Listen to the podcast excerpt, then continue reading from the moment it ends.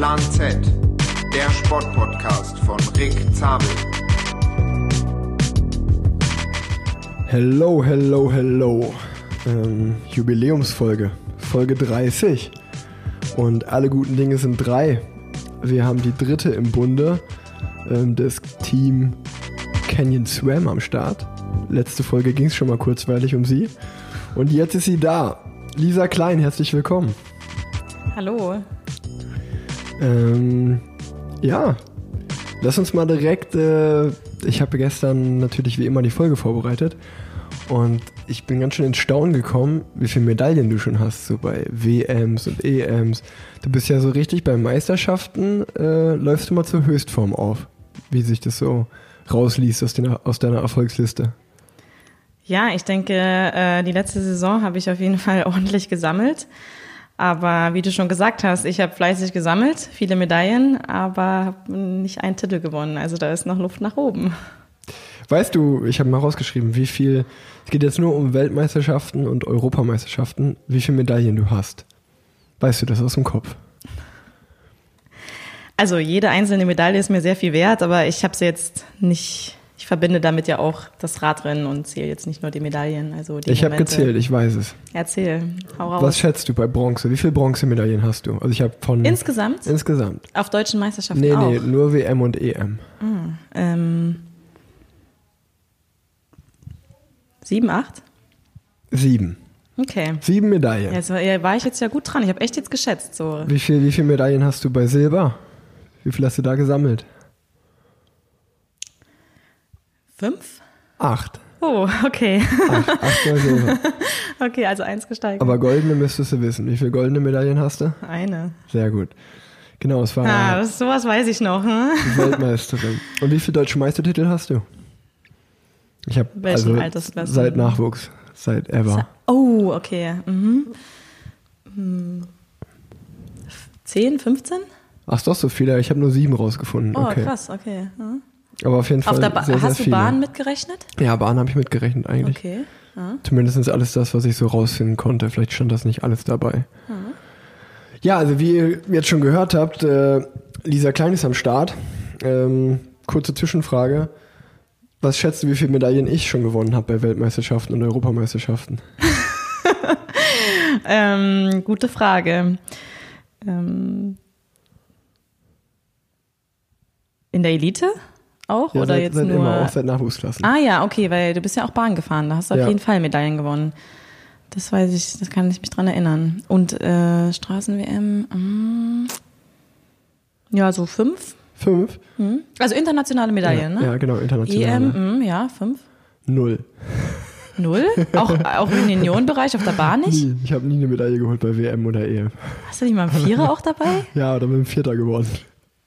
Ah, okay. Das erstaunt mich jetzt. Aber bei der EM habe ich doch auch was in Erinnerung. Ja? Nee, also da musst du Okay. mich verwechseln. Okay, aber also ich das, lustig, also was ich- jetzt in meinem Kurzzeitgedächtnis ist, ist zum Beispiel, dass du letztes Jahr eine ähm, Etappe in Yorkshire gewonnen hast. Genau, genau, aber ich Ja. fand das so lustig. Aber ich bin nicht so jemand, der immer so auf die Medaillen, also Nee, ich fand das nur lustig, weil ich halt bei dir gestern geschaut habe und dachte ich, ey, das gibt's ja gar nicht. Also ich wusste schon, dass du immer mal wieder auf dem Podium standest oder mal Weltmeisterin warst, aber Ja. dass du dann irgendwie in Summe so oft dabei Mhm. warst, äh, war, war schon sehr, sehr beeindruckend. Hm. Und dann dachte ich mir so, ey, das gibt's ja gar nicht, so, weil ich halt, wie gesagt, ich war noch nie bei EM oder WM auf dem Podium. Und ähm, auch in den Nachwuchsklassen, halt immer Vierter, Fünfter, was weiß ich, aber nie auf dem Podium. Das fand ich lustig. Da dachte ich, ey, komm, die Schätzfrage stelle ich ihr. Und du hast dich auch richtig Hast schön rein, erwischt, ja. Du hast dich schön reingeredet. Ja, ich kann mich auf jeden Fall dran erinnern. Und dann so, ja, null. Ah, okay. Na gut. Ja. Ähm, ich fange mal an, dich vorzustellen. Das mache ich ja immer. Mhm. 15. Juli bist du geboren. Jahrgang 1996. Also das heißt, du bist 23 Jahre alt. Kommst aus dem schönen Saarland, ähm, in Saarbrücken geboren. Laut Internet bist du 1,69 groß und wiegst 61 Kilogramm. Ist auch mal fies, das bei einer Frau zu sagen, ne? Mhm. Und ähm, du bist vor allen Dingen auf der Bahn, also was heißt vor allen Dingen, du bist auf der Bahn und auf der Straße aktiv, ähm, was ja auch nicht jede macht, so wie ich fahre ja nur auf der Straße eigentlich. Ja, du machst beides. Du hast angefangen beim RSC Überherrn 2006 bis 2009, ähm, bist dann 2011 bis 2014 beim RV Edelweiss Kandel gefahren. Ähm, warum, was war mit dem Jahr 2010? War da irgendwas oder ist das einfach nur eine falsche Angabe? 2010? Ja. Weil da fehlt ein Jahr so bei den Vereinen zwischendurch. Nö, das war dann über, also ich bin von überhand, also weiterhin auch Mitglied geblieben und bin dann quasi äh, aufs Heinrich-Heine-Gymnasium und dann äh, dadurch habe ich den Landesverband gewechselt, dass ich da im Bundesliga-Team und auf der Bahn mit rumreisen kann, einfach wegen der Unterstützung. Und dann bin ich quasi ähm, in die Rheinland-Pfalz zum ähm, RST Kandel gewechselt. Ja, dann war das wahrscheinlich einfach nur ein Übertragungsfehler meinerseits. Hm. Genau, dann bist du direkt nach den Juniorinnen dann äh, Profi geworden beim Team Bigler. 2015, 2016 und 2017 warst du da. Und jetzt bist du schon in der dritten Saison fürs Team Canyon Swam. Ähm, ja, wie gesagt, ich habe sehr, sehr viele Erfolge rausgeschrieben. Ich äh, nenne jetzt einfach mal die größten. Du warst Weltmeisterin 2018 äh, im Mannschaftszeitfahren. Du hast äh, in der Mixstaffel letztes Jahr 2019 bei der Straßen-WM die Silbermedaille gewonnen. Ähm, bei der Bahnweltmeisterschaft hast du 2019 die Bronzemedaille in der Einerverfolgung geholt und die Bronzemedaille in der Mannschaftsverfolgung 2020. Bei der Straßen-EM hast du Silber in der Mixstaffel auch letztes Jahr geholt und die Bronzemedaille im Straßenrennen letztes Jahr. Und bei der Bahn-EM äh, hast du Silber in der Mannschaftsverfolgung geholt. Das waren jetzt so alle Meisterschaftserfolge. Du siehst, die Seite ist sehr lang, die zweite Seite. Du willst jetzt aber nicht alles vorlesen, nee, oder? Okay. Du hast auf jeden Fall auf der Straße auch noch einiges gewonnen. Eine Etappe bei der Thüringen-Rundfahrt. Ja. Ähm. Die war sehr entscheidend für mich und emotional. Ja, erzähl ja. doch mal. War mein erster dann. Sieg. Ja? Ja, mein erster richtiger Sieg, wo ich mal als erstes über die Ziellinie gefahren bin und da ab dann hat es auch Klick gemacht. Also das war extrem wichtig. Ja, wie gesagt, ich zähle nicht die Medaillen, sondern eher auch wo habe ich mal, also wo habe ich, was war das Emotionalste und das Wichtigste so für mich und ja, das war Du hast ja auch letztes Jahr dann direkt die Bene Ladies Tour gewonnen, also die Gesamtwertung und eine Etappe und ein Prolog. Mhm. Dann die Here's the Aging Tour auch in die Gesamtwertung. Also kann man ja sagen, dass du schon auf der Straße dann richtig eingeschlagen hast letztes Jahr. Also ich glaube, ich habe mir aufgeschrieben, elf Profisiege mittlerweile schon, mit gerade mal zarten 23 Jahren. Ähm, da ist auf jeden Fall äh, eine goldene Zukunft ja eigentlich vor dir im, im Straßenrennsport, sowohl im Sport äh, auf der Straße als auch auf der Bahn. Ja, das ist auf jeden Fall, das streben wir auf jeden Fall an und ich denke, ich habe da gute Unterstützung mit meinem Team. Und äh, wie wir, ich denke, alle Leistungssportler auch sind, manchmal über ehrgeizig. Äh, deswegen bin ich eigentlich ganz froh, dass da ähm, ja, denke ich mal, ein guter Leitfaden dabei ist und man äh, auch sehr oft gepusht wird, aber auch ab und zu mal gesagt wird, ey, okay, also wie gesagt, du erinner dich dran, du bist noch 23 und eine Medaille ist sehr viel wert und die Siege, das ist das der next äh, next step und wie gesagt, ich bin da schon sehr froh, dass ich da äh, eine ja, sehr professionelle Umgebung habe, die mir da zur Seite stehen und so kann ich Jahr für Jahr eine Schippe drauflegen und klar, so will man weitermachen, Hauptsache verletzungsfrei und äh, ja, auch ab und zu das gewisse äh, Glück dann an dem Tag X. Genau auf diese, dieses Umfeld und wie du da hingekommen bist, will ich mich natürlich heute in der Podcast-Folge mit dir unterhalten. Ähm, es ist übrigens auch für mich eine Premiere. Du bist die Erste, die in Radklamotten mir gegenüber sitzt. du bist hier direkt, äh, du bist direkt ähm, mit, ähm, mit dem Rennrad bei mir zu Hause vorbeigekommen und wir sitzen uns jetzt gegenüber und nehmen die Folge auf. Und äh, weil du in einem schönen deutschen Meistertrikot hier sitzt, äh, will ich das natürlich auch noch erwähnen, dass du auch deutsche Meisterin auf der Straße so schon warst, 2017 in Chemnitz und letztes Jahr deutsche Meisterin im Zeitfahren. Ähm, und somit sind wir jetzt eigentlich so richtig in der Folge. Ich glaube, du bist ganz gut vorgestellt worden. Ähm, ihr habt gehört, sehr, sehr viele Erfolge. Fangen wir aber mal ganz vorne an. Wie bist du dann überhaupt zum Radsport gekommen? Ja, also ich bin durch meinen Papa äh, durch an Radsport gekommen, bin früher Motocross gefahren mit dem zusammen, er auch. Wir wohnen ja ziemlich nah an der Grenze und dann äh, in Frankreich gab es da eine Rennstrecke im Wald und da sind wir Motocross gefahren und meiner Mama äh, habe ich immer getanzt in der Tanzgarde. Und dann ähm, irgendwann haben die sich dann auch ähm, Fahrräder gekauft, um einfach fit zu bleiben. Und dann wurde ich auch auf dem Mountainbike gehockt und dann ging es zum Verein. Mein Papa hat es dann auch immer extremer gemacht mit Mountainbike-Marathons und dann Safalska-Brennen und dann hat er mich mal an den Start gestellt mit einem Mountainbike, musste ich ein Straßenrennen fahren, da in Überherrn. Und das fand ich total doof, weil die anderen hatten ja alle Vorteile und ich war viel zu langsam mit meinem Mountainbike. Ja, und dann habe ich vom Verein, äh, durfte ich mal also Proberunden fahren mit so einem Rennrad und dann ja, war ich eigentlich die ganze Woche zweimal im Vereinstraining und so kam das halt langsam ging es immer mehr in Richtung Radsport. Ich habe auch mal Leichtathletik ausprobiert und ich war ziemlich untalentiert, bin über die Hürden gestolpert und so. Also ich kam da nicht so klar. Ja, und dann irgendwann habe ich die Entscheidung getroffen, aufs Heinrich-Heine-Gymnasium zu gehen. Das war Das ist die Sportschule in Kaiserslautern. Genau, aufs Internat dann. Das war echt ein großer Schritt für mich, weil ich auch Familienmensch bin und von zu Hause weg. Das war schon schwierig und das war so der ausschlaggebende Punkt, wo es dann mehr in den Leistungssport reinging und ich mich aufs Fahrradfahren mehr konzentriert habe und da auch meine Stärken gefunden habe und da wurde ich dann groß. Das ist interessant, weil ich auch Leute, die meinen Podcast schon öfters jetzt gehört haben, die wissen auch, dass ich auch viel über die Sportschule schon erzählt habe. Ich war ja in Erfurt und Mhm. ähm, mich das sehr geprägt hat und ich da sehr, sehr gerne dran zurückdenke an die Zeit. Ich auch. Und ähm, ja, wie war für dich die Sportschulzeit? Das ist eine, schon eine ja, So. Lebensschule, ne? Ja, es war eine verdammt geile Zeit. Deswegen bin ich auch hier. Ich besuche jetzt eine Freundin, eine äh, Judokarin, ähm, die kommt gebürtig aus Bonn. Und ähm, ja, äh, die hatte jetzt Geburtstag und wohnt jetzt hier auch. Ähm, also die Wege gehen klar auseinander und äh, trotzdem sieht man sich immer wieder und stehen halt äh, solche Freundschaften. Es war eine, wir hatten eine verdammt tolle Zeit dort und auch im Radsport. Man hatte sehr viel Spaß. Und äh, ja, auch tolle Unterstützung. Es wurde gut kombiniert, die Radrennen mit der Schule. Ich musste halt schon viel aufarbeiten, weil ich halt sehr viel auch gefehlt habe, weil ich halt Bahn gefahren bin und dann ab und zu mal neun Wochen Sommerferien hatte oder so länger. Ähm, zum Abi habe ich mich dann schon sehr auf die Schule fokussiert und ähm, ja, habe da dann auch durchgezogen. Ja, ich habe auch ähm, bei der Recherche herausgefunden, wir haben gerade schon lange über Medaillen geredet, dass du deine allererste internationale Medaille war im Bahnsprint. Wie, da, da denkt man sich natürlich auch, okay, jetzt bist du ähm, auf jeden Fall absolut im Ausdauersport angekommen, schon seit Ja. einigen Jahren Profi, aber die erste Medaille war im Bahnsprint, also im Kurzzeitbereich äh, auf der Bahn. Wie kam es dazu? Das war ja im selben Jahr, ne? Also äh, das war zwar die erste Medaille, aber ich habe dann noch ein Punktefahren aus Silber gewonnen. Also ich Ja. bin quasi auf der Bahn Ausdauer und Sprint äh, parallel gefahren. Ähm, das kam dazu erstens, ich wollte erstmal gar keine Bahn fahren, nur 17, weil ich hatte Angst davor. Es war so steil alles und dann das gehörte zur Ausbildung dazu und da haben wir Bahntraining gemacht und im Sprintbereich hat halt eine zweite Sprinterin für einen Teamsprint gefehlt.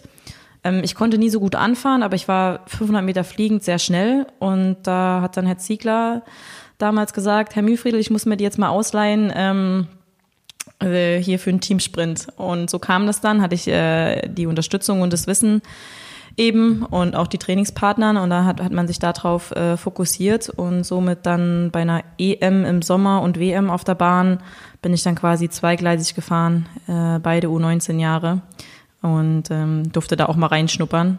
Ja, war eine gute Erfahrung, aber ohne die starke Teamsprint-Partnerin, die ich da hatte, wäre das halt auch nicht so möglich gewesen. Dorian Heinze war das, ne? Ja, genau. Und äh, wenn man, also das ist jetzt unfassbar. äh, Ich habe die jetzt erst vor kurzem in Erfurt getroffen. Äh, Da kam sie spontan, kam sie bei uns vorbei, weil sie was ausgeliefert hat, was wir bestellt haben. Ähm, Und ich habe, es ist echt, es ist verrückt, genau. Die habe ich jetzt erst vor kurzem wieder getroffen. Die hat sich auch total verändert und äh, hat auch einen total anderen Lebenswe Lebensweg eingeschlagen. Und ähm, ja, war interessant. Genau, und äh, ich kann mich gut daran erinnern, da war ich schon in der U23, weil du gerade über die Junioren- oder Juniorinnenjahre geredet hattest, ähm, dass du im zweiten Jahr Junioren warst, du ja dann deutsche Meisterin auf der Straße und im Zeitfahren.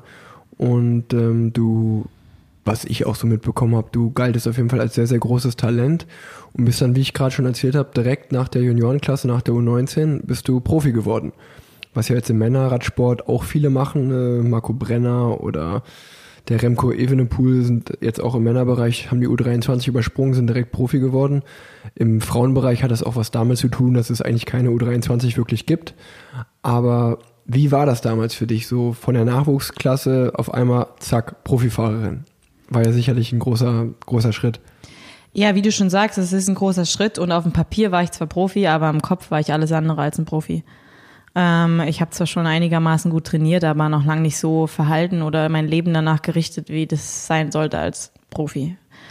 Und ähm, ja, ich war auf jeden Fall, äh, 2015 habe ich erstmal mein Abi gemacht, im Januar habe ich meine, und im Januar die Klausuren schriftlich, dann die mündlichen im März und dann bin ich in die Saison gestartet mit ein paar Radrennen und bin dann Mitte des Jahres äh, im Sommer zurück zur U23 EM nach Athen, also wieder zurück auf die Bahn und bin dann nur noch eine Rundfahrt, diese Bowls Ladies Tour Ende des Jahres gefahren. Nee, das war da, nee, Holland Ladies Tour war das damals. Und dann ja im Winter halt auch auf der Bahn gewesen, Vorbereitung für 2016. Äh, das war immer ein Streitpunkt auch, es ist halt immer schwierig mit so einem Straßenteam, wie das halt so ist, Bahn und Straße zu kombinieren, gerade für eine junge Fahrerin. Und ähm, es war aber von Anfang an abgesprochen, eben für Olympia, wenn ich da die Chance habe, selbst als Ersatzfahrerin, dass wir dann das auf der Bahn angehen, weil das für mich halt auch ein gutes Erlebnis ist und halt auch ähm, ja Erfahrung sammeln halt für später. Und ja, da war ich gerade mal, ich bin gerade 19 geworden, bin ich dann nach Rio gefahren und bin dann quasi auch wieder im Sommer auf die Bahn zurück. Also ich bin keine Straßensaison nie durchgefahren und 2017 war dann meine erste Straßensaison tatsächlich erst. Und ich glaube, dass es jetzt im Nachhinein gar nicht mal so schlecht war, weil so hat man auch, also ich denke schon, dass es schwierig ist, direkt Juniorenbereich, direkt in die Frauen und bam, durchziehen. Ich glaube schon, dass es der Weg schon richtig war, auch auf die Bahn zurückzugehen. Mm so wurde ich einfach nicht kaputt gefahren, sagen wir es mal so. Mhm. Weil es kann ja keiner in mich reinhören. Ja. Und ähm, trotzdem habe ich an mich als äh, Straßenfahrerin absolut nicht geglaubt. Gell? Ich wusste, ich dachte eher so, ja, ich bin eine Bahnfahrerin und auf der Straße, oh Gott, das ist alles, die fahren mir alle weg und ich bin eine tolle Helferin, alles schön und gut. Und mein ehemaliger Teamchef, der hat echt auch an mich geglaubt und mir richtig in den Hintern getreten, äh, was das Sportliche angeht. Auch als Zeitfahrerin echt an mich geglaubt und hat mich da wirklich äh, sehr gut unterstützt und mir sehr viel Wissen an die Hand gelegt. Und ähm, genau, somit bin ich dann 2017 meine erste richtige volle Straßensaison gefahren und habe mich darauf äh, fokussiert, auch weil er gesagt hat, nee, du machst das jetzt einfach mal, du musst es jetzt so machen. Und äh, genau, also die Bahn war immer so ein bisschen Streitpunkt und äh, somit habe ich dann 2017 da mit meinem Team durchgezogen. Ja, und gut, mir selbst bewiesen, okay, ja. es läuft auf der Straße, es geht. Ja. Ich wollte gerade sagen, du bist ja dann auch 2017 in Chemnitz damals deutsche Meisterin genau, geworden als. Beispiel. War mhm. ja ein Riesenerfolg. Mhm. Und äh, mit 21, äh, 20, 21 Genau, also ich bin gerade, genau, bin gerade da 21 geworden. Also, mhm. ja, also ich meine, ist ja schon Wahnsinn, wenn man so jung dann auf einmal deutsche Profimeisterin ist. Mhm. Ähm, und ich meine, du hast das Erlebnis Olympische Spiele mitgenommen noch auch, ne? Ähm, auch cool. Ja. Ja, ähm, definitiv. definitiv. Ja. Und ähm, was ich ja so ein bisschen weiß, äh, dass du äh, dann nach der Sportschule in Kaiserslautern den, den Weg äh, auch nach Erfurt gesucht hast. Du bist dann nach Erfurt gezogen. Ähm, und wie kam dieser Schritt, dass du gesagt hast, ich will nach Erfurt und du lebst ja momentan immer noch da und trainierst mhm. auch da. Das ist ja dein Lebensmittelpunkt. Genau, also ähm, das war dann so, dass ich, gut, das, ich hatte ja Internat, eine feste Struktur gehabt, immer eine Trainingsgruppe, Trainingszeiten, wie das halt so ist. Und nach der Schule bin ich dann Profi geworden und die Schule äh, ist aber komplett weggebrochen, gell. Und das war halt dann für mich, ich stand dann halt da so ein bisschen im Lernen. Ich hätte auch in Kaiserslautern natürlich bleiben können, weiterhin. Nur war es so, ich wollte halt bei meiner Familie sein oder bei meinem damaligen Freund und der war eben in Erfurt und der konnte nicht die Trainingsgruppe wechseln. Und somit habe ich zwischen Erfurt und, also in fast ein Jahr dann halt zwischen Erfurt und zu Hause gependelt, habe aber meinen Trainer nicht regelmäßig gesehen und mit dem alles online, das, ja, das war eng, das war total schwer. Und dann habe ich aber gesehen, was es in Erfurt alles gibt, die ganze Infrastruktur, ein Trainer, eine Trainingsgruppe, feste Zeiten. Ich konnte mich da zwar ab und zu mal anschließen, aber es war halt nicht so, also es war schon dann merkwürdig, gell. Und dann habe ich gesagt, okay, ich war noch nie ein Fan von halben Sachen. Vielleicht ist das ein guter Schritt, einen Neuanfang zu wagen. Und somit habe ich dem Ganzen eine Chance gegeben, privat und wie auch ähm, in meinem Sport, für meinen Sport und bin dann nach Erfurt gewechselt. Ja. Ja, ähm, ich glaube, das war ein, zwei Jahre bevor ich äh, abgehauen bin aus Erfurt. Ähm, wie war eigentlich deine Zeit in Erfurt? Jetzt erzähl mal von deiner Zeit im Internat. Ja, Hast du viel ich, Scheiße gemacht? Das habe ich schon, das habe ich schon sehr, sehr ausführlich erzählt. Mit meinem damaligen Kumpel Fabian Fritz habe ich mal eine Folge aufgenommen. Ähm, die musst du dir mal anhören. Die muss ich mir anhören, da, da habe ich bestimmt da, einiges zum Lachen. Da ist, äh, da wird auf jeden Fall äh, viel Mist gebaut. ja, ich habe von meinem erzählt. Trainer schon ein bisschen was gehört. Ey, auf den, auf den Hast immer für Stimmung gesorgt bei den Fahrten, ne? Auf den werde ich jetzt äh, zu sprechen ja, gekommen. Ja, Herr Beckert, äh, Michael Beckert. Das ist ein aktueller Trainer, mhm. mein damaliger Juniorentrainer ist und äh, ja. da komme ich wieder an die regelmäßigen Hörer, die das hören. Ich glaube auch genau in der Folge ähm, habe ich, ja, glaube ich, Herr Beckert in den höchsten Ton gelobt dass er so für mich in meiner kompletten Zeit bis jetzt für mich mein prägendster äh, Trainer war, der es auch geschafft hat, bei mir so ein bisschen den, den Schalter umzu, umzulegen von Clown zu, äh, ey, du, du bist gar nicht so schlecht, du kannst ja eigentlich auch was machen. So, wenn du mal ein bisschen fleißiger wirst, dann, äh, dann kannst du schon was werden. Und ähm, ja, ich bin ihm bis heute sehr, sehr dankbar. Und äh, deswegen wollte ich dich fragen, ja klar, wie du trainierst immer noch mit Herr Becker zusammen äh, und sehr zufrieden wahrscheinlich und auch sehr erfolgreich, wie man ja sieht. Ja, definitiv. Ähm, es ist eine, tolle Zusammenarbeit. Man musste natürlich erstmal vertrauen und ähm, ja, eine Routine aufbauen. Ist ja logisch. Ich meine, es war alles neu. Mm, es hat eigentlich ziemlich gut und schnell funktioniert, hat dann auch harmoniert. Und äh, ja, jetzt, jetzt kennen wir uns mittlerweile so gut, dass er auch äh, wirklich, also früher hat er mich sehr viel angetrieben und äh, hat mir auch immer wieder gesagt, hey, du musst mal richtig Profi werden jetzt. Ähm, du musst mal darüber nachdenken, mehr und mehr. Und ähm, ja, und somit ähm, jetzt zum Beispiel mit Absprachen ist eigentlich ziemlich, äh, ziemlich entspannt. Also wenn ich jetzt sage, auch, okay, es geht heute mal nicht oder es geht heute super gut, ähm, dann ist er da auch anpassungsfähig und lasst mir da auch ein bisschen mehr Freiraum, was halt äh, früher zum Beispiel eher bei mir ein bisschen schwieriger war. Mm, und was ich halt auch jetzt ähm, sehr, sehr, sehr, sehr toll finde, ist, jetzt kam das neue Team dazu und sehr viel Wissenschaft und sehr viele neue technische, technische Sachen. Allein schon nur ein simples Beispiel mit einem Trainingspeaks. Er hatte vorher Golden Cheetah, glaube ich, ich weiß es gar nicht ganz genau.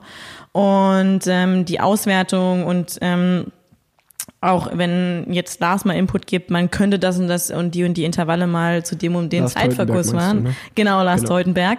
Ähm, dass er da immer offen für was Neues ist und sich da weiterentwickeln will und dann nicht irgendwie sagt, okay, nee, meine Prinzipien und so wird trainiert und so wird das schon immer so gemacht und ganz im Gegenteil, da ist er offen für neue Sachen und äh, ja, hat da auch immer ein offenes Ohr aber trotzdem eine sehr neutrale Meinung, weil er ist weder, äh, also er ist weder ja, also er steht ja weder in der Partei, okay, du musst jetzt Bahn fahren, Nationalmannschaft und musst dort und dort schnell fahren oder halt von meinem Straßenteam, nee, du musst dort und dort schnell fahren und er hat immer eine neutrale Meinung und sagt mir auch sehr oft einfach ins Gesicht, okay, das und das war gut, ich habe mir das und das auf Video angeguckt vom Radrennen und was hast du da eigentlich gemacht? Ja. Also, ähm, ja. Ja, nee, war mich, ich kann das nur, nur loben. Herr Beckert war für mich auch immer absoluter Top-Trainer. Ähm, mhm. Auch gerade was Taktikschulung anging, bei ja. mir damals im Punktefahren ja. und so hat er mir auch auf sehr, sehr Bahn, viel, ne? genau, auf mhm. der Bahn im Punktefahren. Das, das konnte, immer sehr, konnte er immer sehr gut anleiten. Ähm, und auch was du jetzt gerade so beschrieben hast, ich glaube, das ist ja jetzt auch bei dir wahrscheinlich dann ein Reifeprozess gewesen, wenn man, wie gesagt, mit 19 oder 18 so früh Profi wird. Jetzt bist du 23, das sind vier, fünf Jahre, da wird man ja auch ganz anders im Kopf und ähm, ja, dann äh, ist es schöner, wenn man mit so einem Trainer zusammenwächst, glaube ich. Und ähm, in der letzten Folge äh, ging es ja, habe ich ja schon angekündigt, dass du nach Köln kommst, weil ich schon mit Tanja einen Podcast gemacht hatte ja. und mit deiner Teamkollegin Christa Riffe. Und ähm, dann hattest du jetzt gerade im Vorgespräch erzählt, dass du schon von vielen Leuten Nachrichten bekommen hast, so hey, was ist denn da los, ziehst du nach Köln? Äh, und ja, frage ich einfach mal direkt, äh, du hast auf jeden Fall vor, das können wir mal jetzt aus der Welt schaffen. Du willst auf jeden Fall in Erfurt bleiben. Ähm, es ist für dich jetzt nicht eine Alternative, woanders hinzuziehen. Ich will in nächster Zeit auf jeden Fall erstmal in Erfurt bleiben. Wo es mich irgendwann mal hin verschlägt, das weiß man nie. Aber ich bin äh, in Köln ähm, privat auch zu Gast und ähm, hatte auch ein warmes äh, Willkommen von äh, Lars äh, mit Christa zusammen. Wir sind direkt mal Intervalle hier gefahren und auch gestern haben wir einen kleinen Test gemacht. Äh, war geil und ähm, ich denke auch, äh, ja, wenn es die Zeit mal hergibt und man nicht nur in Wettkampfphasen ist, ist es immer mal eine gute Alternative hierher zu kommen und mal äh, sowas machen zu können. Ähm, das bringt einem enorm voran. Alleine mache ich sowas nicht. Äh, es geht einfach nicht bin da eher Rennfahrertyp. Ich kann mich, wenn ich auch Zeitverintervalle alleine fahren soll, dann fahre ich sieben Minuten die Werte, die ich eine halbe, eine Dreiviertelstunde im Radrennen fahre und denke mir so, oh, ich kann gar nicht mehr, ich kann jetzt mhm. kein zweites Mal fahren. Aber ich bin da echt eher Rennfahrertyp und deswegen ist Erfurt auch extrem wichtig. Ich habe sehr, sehr gute Trainingspartner, die da immer auf mich aufpassen und echt mal da sind und man sich gegenseitig pusht. Und klar, die Jungs sind mir überlegen. Ähm, und ich denke auch, an so stärkeren Trainingspartner wächst man natürlich. Trotzdem brauche ich auch immer meine Einheiten in der Gruppe mhm. und einfach mal alleine zu fahren, um einfach mal mein Tempo zu fahren, weil man kann nicht jeden Tag Vollgas fahren oder halt immer so ein so ein Standgas. Ähm, ja, das, das klappt da sehr gut und äh, privat aktuell möchte ich mich da, äh, kann ich mich da von Erfurt einfach, äh, will ich auch nicht mich da trennen und fühle mich da sehr sicher auch in meinem Sport und ähm, ja, habe da einfach eine tolle Unterstützung. Ja, ja glaube ich dir. Ich fand Erfurt auch immer, also ich habe ja, wie gesagt, auch vier Jahre in der Sportschule oft trainiert. Thüringer Wald und die Umgebung ja. ist wirklich sehr, sehr schön. Mir wird ein Flughafen ein bisschen fehlen ja, in der Nähe. Ja, das ist aber sonst ist, Erfurt, sonst ist Erfurt natürlich sehr, sehr cool. Mhm. Ähm, du hast jetzt gerade selber schon eine, eine, perfekte Überleitung gebracht. Von, du hast vom Rennfahrertyp gesprochen, von Zeitfahren, etc. Ähm, ich weiß nicht, wie ich dich richtig einschätzen soll. Bist du jetzt mehr eine Zeitfahrerin oder bist du mehr eine Sprinterin? Du kannst ja beides sehr, sehr gut, was eigentlich auch eigentlich eine untypische Kombo ist. Also jetzt, wenn ich vom Männerfeld ausgehe, geht es relativ wenige, die sehr gut Zeit fahren können und sehr gut sprinten können. Der einzige, der mir da einfällt, ist vielleicht Marcel Kittel gewesen, der das ziemlich gut konnte. Ja, stimmt. Ja, ja, das hat äh, Herr Beckert hat ja Marcel auch mal trainiert, mhm. gell? Und der hat auch schon viel so von äh, Marcel mal gesprochen und gesagt, ja, der war auch verdammt schnell im Prolog und so weiter. Ähm, Ja, aktuell äh, hatten also hatten wir ja das große Highlight Olympia und auch die Entwicklung im Zeitfahren, wo ja alles sehr gut funktioniert hat auf dem Weg, sowie auf der Bahn, auch auf der Straße. Wir wussten eben, das Straßenrennen bei Olympia ist nichts für mich als Rennfahrertyp und somit haben wir auch mein Training umstrukturiert, lange im Voraus, also 2019 damit angefangen. Höhentrainingslager ausprobiert in Vorbereitung auf Olympia. Also die Bene Ladies Tour war so der Versuch, deswegen hatte ich da auch eine gute Form. Ähm, wir wussten, ich war zum ersten Mal letztes Jahr in der Höhe, wir wussten nicht, wie ich darauf reagiere und war natürlich auch ein Risiko, gell? Ähm, dann war ja auch die deutsche Meisterschaft ziemlich nah nach meinem ersten Höhentrainingslager und wir sind auch direkt zwei Wochen auf 3000 Meter hoch. Hätte man ja auch mal ein bisschen entspannter angehen können. Nein, zwei Wochen ganz oben und dann äh, runter nach Boulder. Ähm, ja, das war echt eine prägende Reise mit meiner Teamkollegin äh, ein über einen Monat in Amerika mit der Tour of Kalifornien. Das war echt prägend und für meine Entwicklung sehr, sehr fördernd. Äh, auch privat einfach mich weiterzuentwickeln. Ähm, genau. Und ähm, ja, das große Ziel war eben Olympia, deswegen haben wir das Training auch dahin gerichtet. Äh, jetzt fällt's weg, war auch erstmal ein Schock für mich. Ja, und ich denke, du hast ja auch äh, sehr viel Ahnung von deiner Sprintfähigkeit. Und wenn du dann mehr an der Schwelle fährst, umso mehr du an der Schwelle trainierst, was ich aktuell halt viel gemacht habe, umso ja, umso mehr tust du deinen schnellen Muskelnfasern weh und eben die Spritzigkeit leidet dann ein bisschen darunter. Mm, genau, und das war aber das Ziel und damit habe ich ja, das wusste ich ja auch, das haben wir uns ja dazu entschieden. Und somit musste ich dann auch eine andere Taktik im Sprint fahren. Also wenn es jetzt um Feldsprint geht, da bin ich auch gerne mal eine gute Anfahrerin. Gell? Und ansonsten muss ich mir halt meine Gruppen und meine Sprints dann so zurechtlegen, dass es für meine aktuelle Stärke dann passt. Und das ist ein langer Sprinter wahrscheinlich. Oder nicht? Naja, bei der EM hat es ja nicht so gut geklappt, wie du gesehen hast. Und da habe ich mich so geärgert, dass es da nicht geklappt hat. Und dann haben wir so lang diskutiert und es ausgewertet mit Lars zusammen und natürlich auch meinem Trainer, mit meinem Team. Und ich habe da so lange, äh, und Christina, die hat mich auch, äh, Christina Vogel, die hat mich auch ein bisschen, äh, hat mir natürlich sich sehr gefreut für meine Medaille, aber erst mal mir eine Sprachnachricht gemacht und war gefragt, sag mal, also auf der Bahn hast du das ein bisschen besser hinbekommen und das war jetzt keine gute Sprinttaktik. Und äh, ja, naja, dann habe ich mich dann natürlich auch mit solchen Leuten darüber unterhalten. Und bei der Holland Ladies Tour zum Schluss habe ich dann ja tatsächlich die Etappe gewinnen können aus einer vierköpfigen Sp äh, Spitzengruppe. Und bin dann quasi die Taktik, die wir uns da mal ausgedacht haben, was für mich funktionieren können, fast genauso gefahren, wobei Ronny ganz schön unruhig im Auto wurde, im Radio, dass ich nochmal attackieren soll und so weiter. Äh, das habe ich dann auch gemacht, aber ein bisschen halbherzig. Ich hatte da schon was anderes im Kopf. Zum Glück hat's dann gereicht, ne? Ähm, genau, und da ist es dann aufgegangen. Ähm, ja, ich denke, wenn man da mal so in einer finalen Situation ist und nicht, also das war ja mein erstes ja. Mal, wo es mal um Gold ging. Ja Thüringen-Rundfahrt war ich ja auch in der Spitzengruppe, da ja. habe ich es dann geschafft. Aber das war ja wirklich mein erster Sieg so. Deutsche Meisterschaft, ja, aber ja. es ist ja auch kein internationales Radrennen gewesen. Und somit äh, handelt man viel instinktiv. Ich meine, du bist selbst ein Sprinter. Was macht man da? Ist schon viel Instinkt dabei, stimmt's? Also ja, auf jeden Fall. Also Ich wollte gerade sagen, äh, ich wollte jetzt nicht so dazwischen grätschen, aber ich wollte gerade sagen, so auswerten, klar sollte man immer viel auswerten und schauen, aber im Endeffekt ist halt Instinkt und Selbstvertrauen auch immer alles und jeder, jeder Sprint ist irgendwie anders und ich habe auch mal das Gefühl, wenn man jetzt, äh, ich gehöre jetzt auch nicht zu den Top-Sprintern, ich bin ja auch eher Anfahrer, aber wenn man jetzt so auch bei den, bei den Profis schaut, das äh, ein gutes Beispiel ist für mich mein, mein Teamkollege André Greipel. Wenn ich den jetzt im Training sprinten sehe, äh, das ist immer noch für mich absolute Weltklasse. Und ähm, der hat aber vielleicht jetzt äh, aufgrund davon, dass er letztes Jahr in einem kleineren Team war, wo er keine Helfer hatte ähm, und immer auf sich allein gestellt war im Sprint, ähm, dann agierst du natürlich ganz anders, als wenn du wirklich zwei, drei gute Helfer im Sprint hast. Und äh, ich bin mir sicher, dass wenn ich es hinkriege, mit einem Teamkollegen den nochmal ein, zwei Mal, wenn wir wieder Rennen fahren können, den richtig zu ins Finale zu bringen mhm. und der kann einfach mal seinen Sprint äh, bei 200 Meter lancieren, dass der immer noch Radrennen gewinnen kann. Und dann bin ich mir auch ganz sicher, dass der wie so ein Sprint halt immer ist, ne? Wenn er dann einmal gewinnt und er kriegt das Selbstvertrauen zurück, ja. dann ist er auch, gewinnt er wahrscheinlich noch fünf Rennen in den nächsten zwei Monaten, weil er das dann einfach wieder so kann. Und ein gutes Beispiel ist auch Ella Viviani, der hat irgendwie letztes Jahr gefühlt jeden zweiten Sprint gewonnen.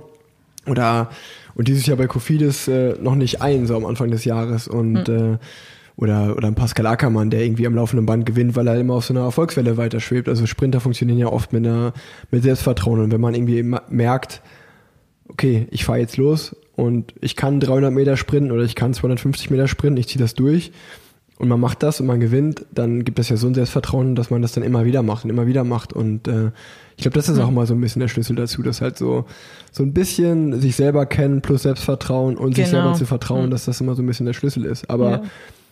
auf, um auf die Frage zurückzukommen äh, von mir, die ich, die, die ich dir gestellt habe, deute ich die Antwort mal so, dass du äh, dich noch nicht als absolute Top-Sprinterin siehst, aber vielleicht schon in Zukunft mal da dahin willst, aber vor allen Dingen auch im Zeitfahren deine Stärken siehst. Genau, Richtung Olympia, da muss man einfach Prioritäten setzen, Ziele setzen. Das haben wir gemacht. Das wird weiterhin das Ziel bleiben, ähm, Richtung Olympia im Zeitfahren. Und natürlich auch die Klassiker. Das sind so mit meine Lieblingsrennen. Und da brauchst du nicht äh, jetzt ein reiner Feldsprinter ja, zu sein. Und ähm, was macht auch dir denn mehr Rundfahren, Spaß? Ich, Rundfahrten. Ich meine, eine schnelle Sprinterin ist, ist selten, glaube ich, dann wo eine, eine Rundfahrt ja, ja, dann natürlich. komplett, also das nee, ist da, eher so, das sind, das sind meine Ziele und da denke ich, sehe ich eher, also da sehe ich eher meine Stärken und meine Entwicklung hingehen und mhm. das ist auch mein Wille, also stehe ich voll dahinter. Ja, so wie du Benny Ladies Tour gewonnen hast, weißt du, dann gewinnst du vielleicht einen Prolog, dann bist du schon mal vorne. Genau, da muss ich aber auch dafür schnell sein. Ja, genau. Genauso wie das, auf der Bahn. Das, ja deswegen muss man im Training ein gesundes Mittelmaß finden und das überlasse ich echt den Wissenschaftlern und ja. dann auch meinem Bauchgefühl.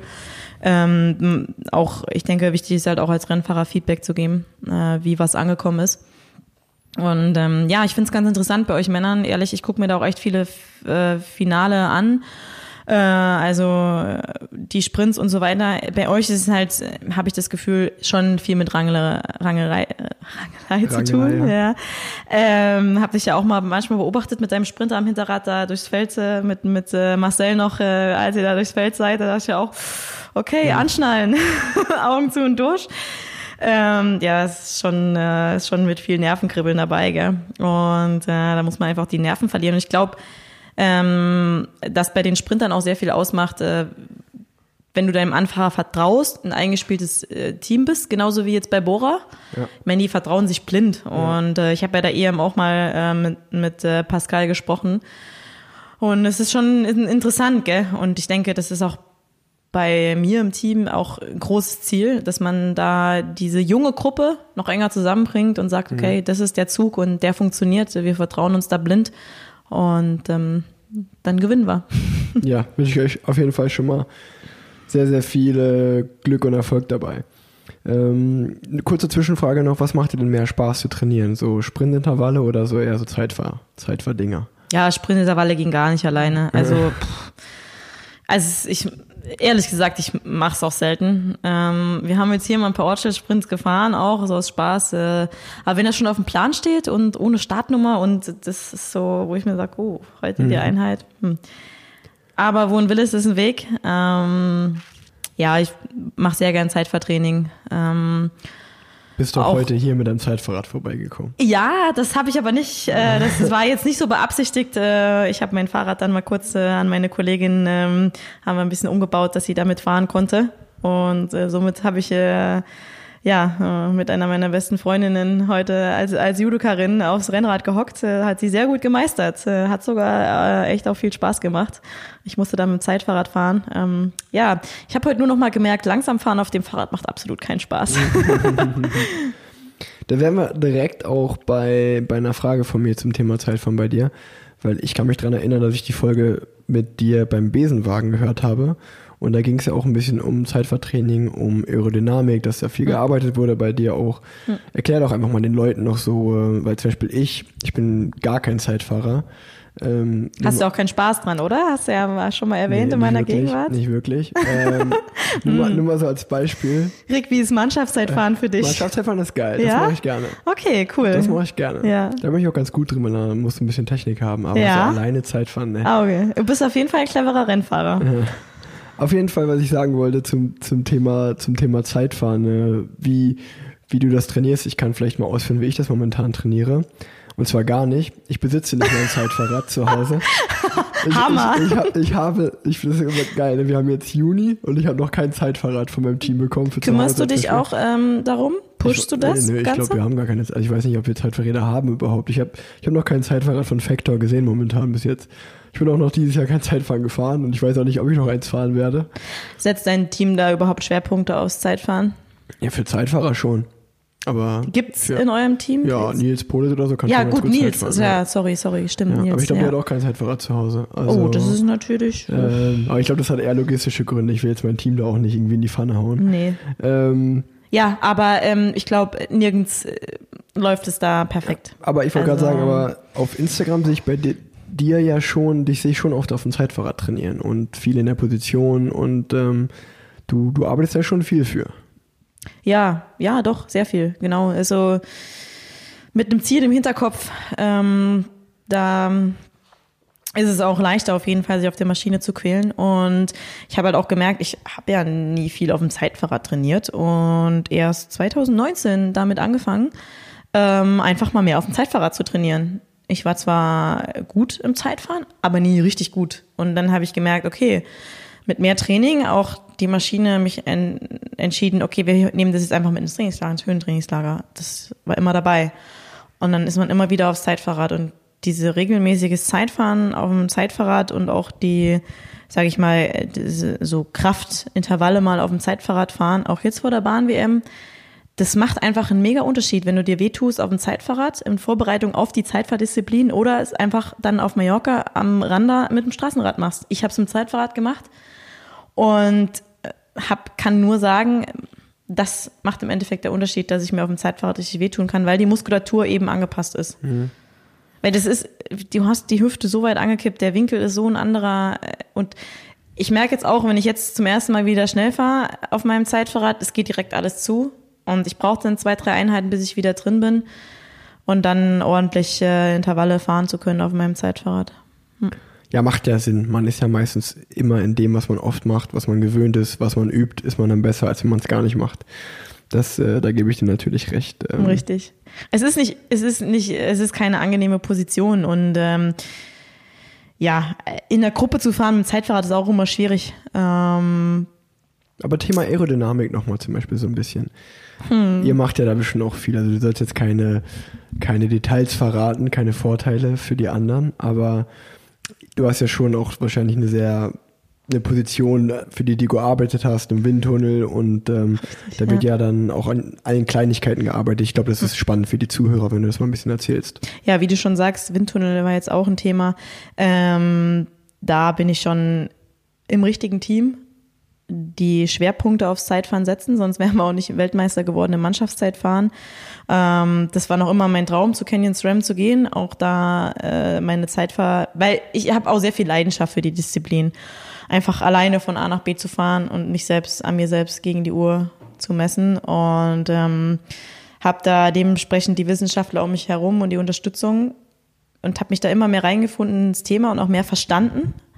Am Anfang dachte ich mir, oh, Zahlen, dies, das und was ist das alles? Und das hat, ist auch ein langwieriger Prozess. Und dann merkt man, okay, das und das. Und dann guckt man sich das an. Und dann, wenn man dann im Radrennen, da vergisst man ja viel. Und dann äh, Step by Step kommst du mehr in dieses Gefühl, okay, das muss jetzt schneller sein. Das ist, also du fühlst es dann auch mehr. Und ich denke, eine gute Basis ist halt wirklich die Aerotests, die man halt fährt auf der Bahn. Ich denke, hier in Köln habt ihr das ja bestimmt auch mal gemacht. In Bütgen macht man In das, Bütgen, genau. Es ist ja auch, äh, macht ja mehr Sinn in der Halle. Ähm, und ich habe das eben dann in Frankfurt oder gemacht. Meine ersten Aero, meine ersten Aerotests habe ich dann, also mein erster allererster Aerotest war auch in Frankfurt oder auf dem FES vor Olympia. Und auf der Straße habe ich es nie gemacht, auch äh, in meinem alten Team nicht. Und zum ersten Mal habe ich es dann mit meinem neuen Team, also mit, mit Canyon in Frankfurt oder gemacht. Mhm. Ich glaube, wie du schon gesagt hast, du bist natürlich dann auch mit Sponsoren wie Rafa, die einen schnellen Zeitfahranzug haben, oder Eben. mit Canyon ein sehr gutes Zeitfahrrad, ähm, Zip, Swam, auch gute Komponenten. Richtig. Und dann noch ein Lars Teutenberg, der wahrscheinlich eine absolute Koryphäe ist, der ja auch vielen Männerfahrern Ja, äh, sehr, ja. sehr viel unter die Arme Ja, greift. definitiv, Ähm, ja. Das ist natürlich dann schon ein wahnsinniger Vorteil. Richtig.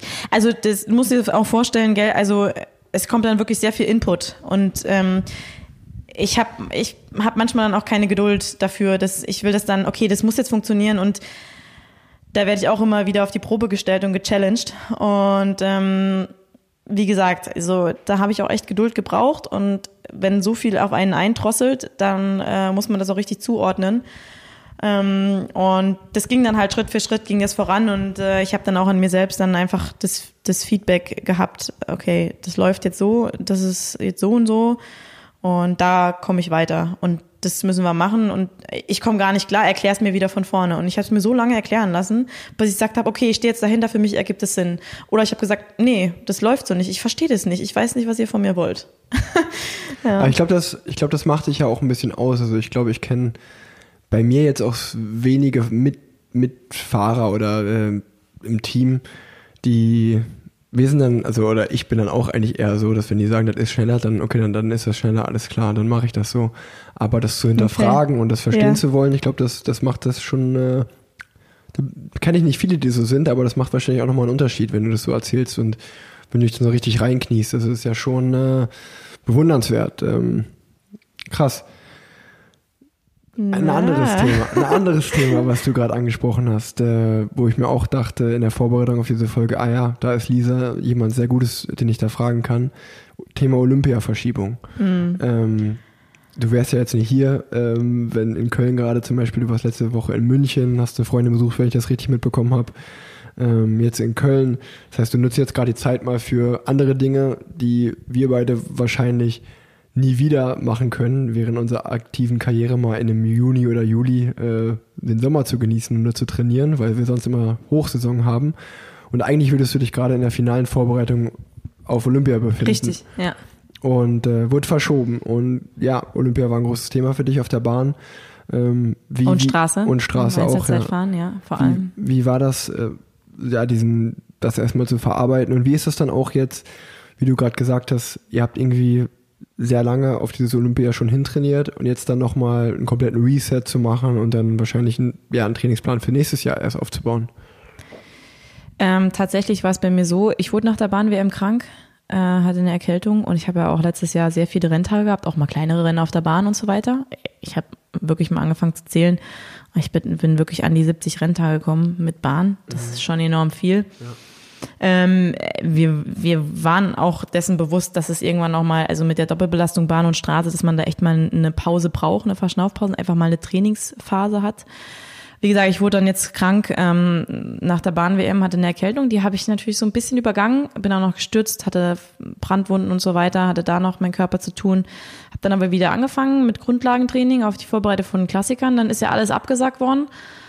Ja, und dann hatte ich jetzt tatsächlich dann noch ähm, die Gürtelrose, Gürtelrose dazu bekommen. Das heißt, ich war den März und April ziemlich raus. Ey, mein Körper war überhaupt nicht, le- also ich muss dir vorstellen, bei der WM hatte ich echt mit einer, also ich hatte wirklich Top Shape. So habe ich das selten, ähm, äh, haben wir das selten gepiekt bekommen und das war total, total super und äh, alles merken und so wieder machen. Ähm, und dann bin ich mehr oder weniger jetzt in ein Loch gefallen, natürlich äh, auch äh, ja von der Psyche. Gell? Also du hast einen Plan, du hast Struktur Und äh, dann auf einmal ist, ist alles weg. Und ich war dann da und das war total eine krasse Zeit für mich jetzt. Und ich habe schon auch von der Psyche her gelitten.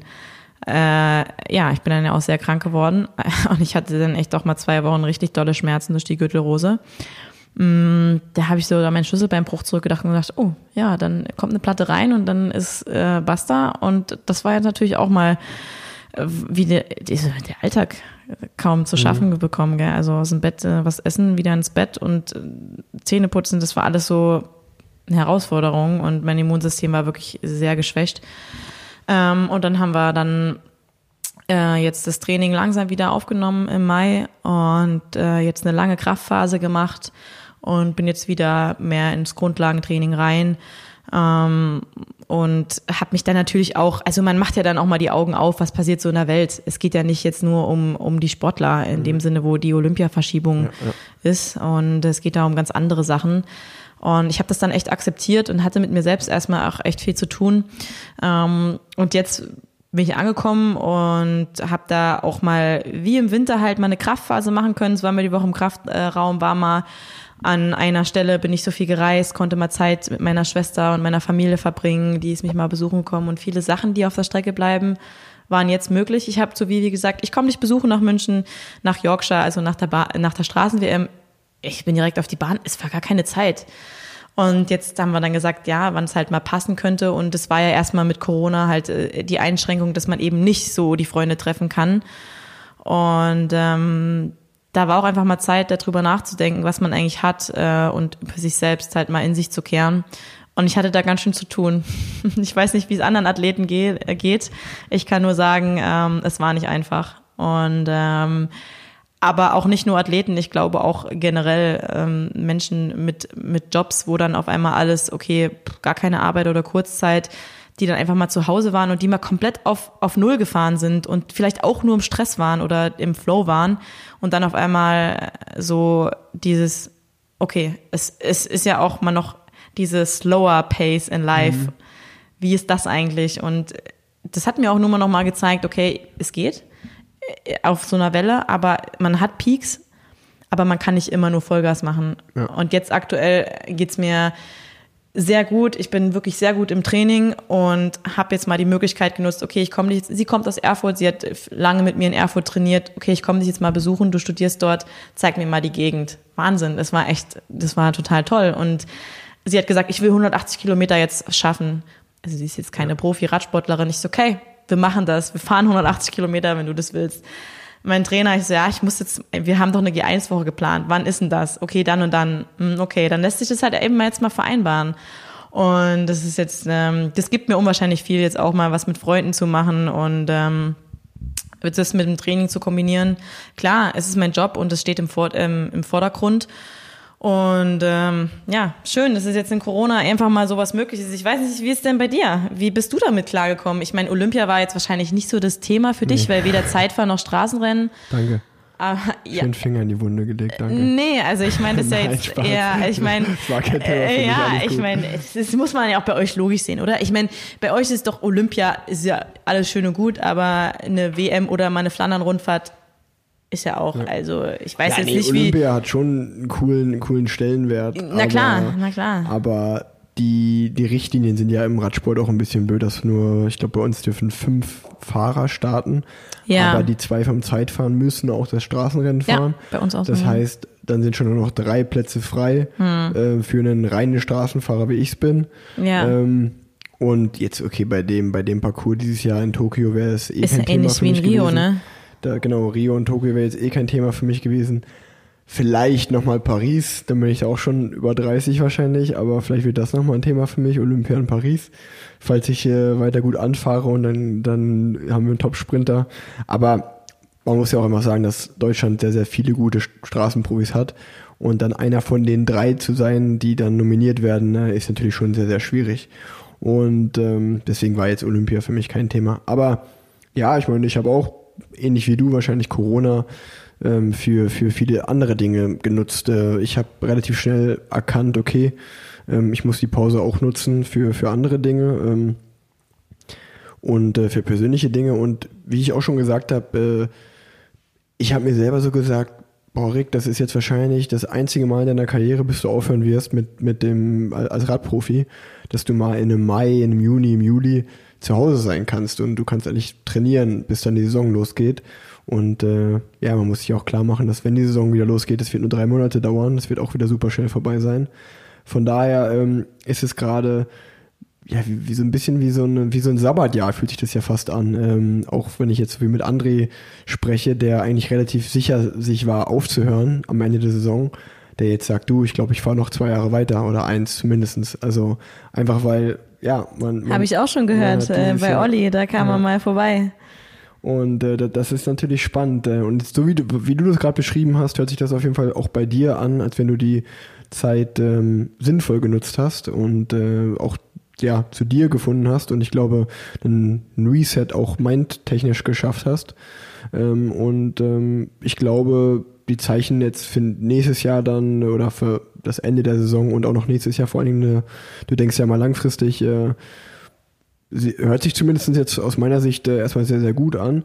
Und ich finde es auch mal spannend, äh, wie, wie ähm, so ein Körper sich dann, wenn der eine Auszeit bekommt, die sich auch nimmt. Also ich hatte genau dasselbe zum Beispiel bei mir mal. Ich bin bei meinen ersten beiden Grand den Giro d'Italia, bin ich auch wirklich fix und alle gewesen und konnte die, aber immer wenn dann sozusagen Rennzeit war und es das Rennen war, habe ich es halt geschafft durchzufahren und auch mal meine Leistung zu bringen. Alles war gut und es war immer so geil Grand Tour beendet, drei Wochen geschafft. Man kommt nach Hause und wie auf Knopfdruck, zack, man wird richtig krank. So einfach, ja, weil man vielleicht überbelastet war, was auch immer. Und es ist dann schon spannend, wie der Körper eigentlich einen noch über die Ziellinie trägt, aber ab dem Moment, wo der Kopf sagt, so jetzt ist es geschafft, nimmt er sich die Auszeit. Ja. Genau, in dem Moment, wo man sagt, okay, es ist jetzt Urlaub, in dem Moment, ich wurde ja auch dann echt richtig dolle krank, wo klar war, okay, Olympia ist jetzt verschoben und das wird sich jetzt alles ändern und ich habe jetzt erstmal Zeit. Und äh, wie gesagt, ich bin in ein Loch gefallen und äh, habe zum Glück, wie du schon gesagt hast, ähm, das halt geschafft, äh, mental äh, ein Reset zu machen. Und ähm, ja, ich bin jetzt, ich denke, ich komme um, umso frischer aus der Zeit jetzt raus. Und klar, ich genieße es auch, aber wenn man jetzt so auch mal an die, an letztes Jahr zurückdenkt und auch immer mal die Bilder anschaut und ähm, ja, ich weiß nicht, wie es bei dir ist, aber ich vermisse den Rennzirkus jetzt schon. Ich vermisse mein Team und mit den Mädels äh, on the road zu sein.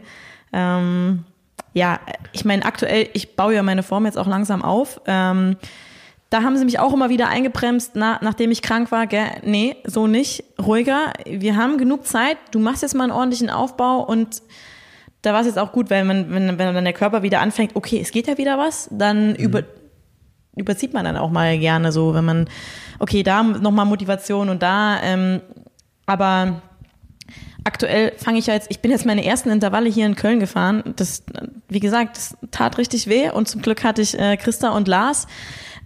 Wie gesagt, alleine würde ich, hätte ich da, aber haben beide auch gesagt, ist logisch, dann äh, hat man dann da eine Chance, die habe ich auch direkt genutzt. Und das war auch mal so ein kleiner Wake-up-Call. Okay, so fühlt sich das jetzt mhm. an. Und wie gesagt, ich habe ja noch Zeit, aber aktuell müsste ich mir auch erstmal startklar machen für die Radrennen. Und ähm, das geht schon ja. alles, dann, das geht schon alles, kommt alles so wie es ja, kommen soll. Eben, eben. An. Vermisst du das denn auch so, also, äh, äh, on road zu sein jetzt mit den Radrennen oder sagst du, hm, aktuell genieße ich es einfach mal und äh Aktuell genieße ich es wirklich. Also man okay. muss sagen, bei uns, es gibt viele schöne Rennen, wenn die jetzt so waren, zum Beispiel jetzt diesen Sonntag wäre rund um Köln gewesen, dann ja, denke ich mir oh. schon so, ah, mhm. schade, rund um Köln wäre cool gewesen. Es gibt aber auch viele Rennen, wo ich mir denke, ah, ist jetzt nicht so schlimm, dass ich da nicht bin. ähm, äh, als nächster Punkt steht hier bei mir erst 23 und für mich schon die Nummer 1 im deutschen Frauenradsport. Ähm, oh, das hören aber einige nicht so gerne, Rick. Wer hört das nicht gerne? Ja, ich denke andere Frauen im deutschen Radsport. Ja gut, aber man, man muss ja realistisch sein, also, dass du, ja. dass du, also Tanja und Christa haben das ja auch schon so ein bisschen, du bist ja mittlerweile auch in einem Team, wo auch viele andere super Top-Profis fahren. Schon eine der Kapitäninnen, würde ich sagen. Und ähm, ja, jetzt, jetzt für mich, äh, wenn, man, wenn man den deutschen Frauenradsport in den letzten Jahren ähm, anschaut, da bist du schon auf jeden Fall die, die sich am meisten ankündigt, äh, in Zukunft das Zepter in die Hand so ein bisschen zu nehmen. Vor allen Dingen, wir reden jetzt vielleicht nicht unbedingt von Bergrennen, aber was jetzt Zeitfahren Richtig, und Sprint ja. angeht, ja, ja. Da, da, da ist ja schon auf jeden Fall mit dir zu rechnen. Und ähm, da, das meine ich nur so. Ich meine, deswegen, meine Frage war jetzt so ein bisschen, was sind denn noch deine Ziele so in Zukunft, deine großen Ziele, wo du sagst, ja, das würde ich gerne mir auf jeden Fall noch auf meine, auf mein, auf meine Erfolgsliste schreiben und hast du vielleicht auch irgendwie, gleich zweite Frage hinterher, ähm, so eine Zahl im Kopf, bis dahin will ich fahren und dann vielleicht mal anders oder sagst du, ach, es kommt, wie es kommt. Ähm, erzähl doch mal. Ich habe schon klare Ziele vor Augen. Nochmal auf die Nationalmannschaft da zurückzusprechen, beziehungsweise äh, in Deutschland. Ähm, ich sehe halt auch, so, also ich sehe viele Nachwuchstalente, auch zum Beispiel Liane, nur dass sie halt wirklich andere Stärken hat, was gut ist, weil jede, Liane Lippert. Genau, Liane Lippert.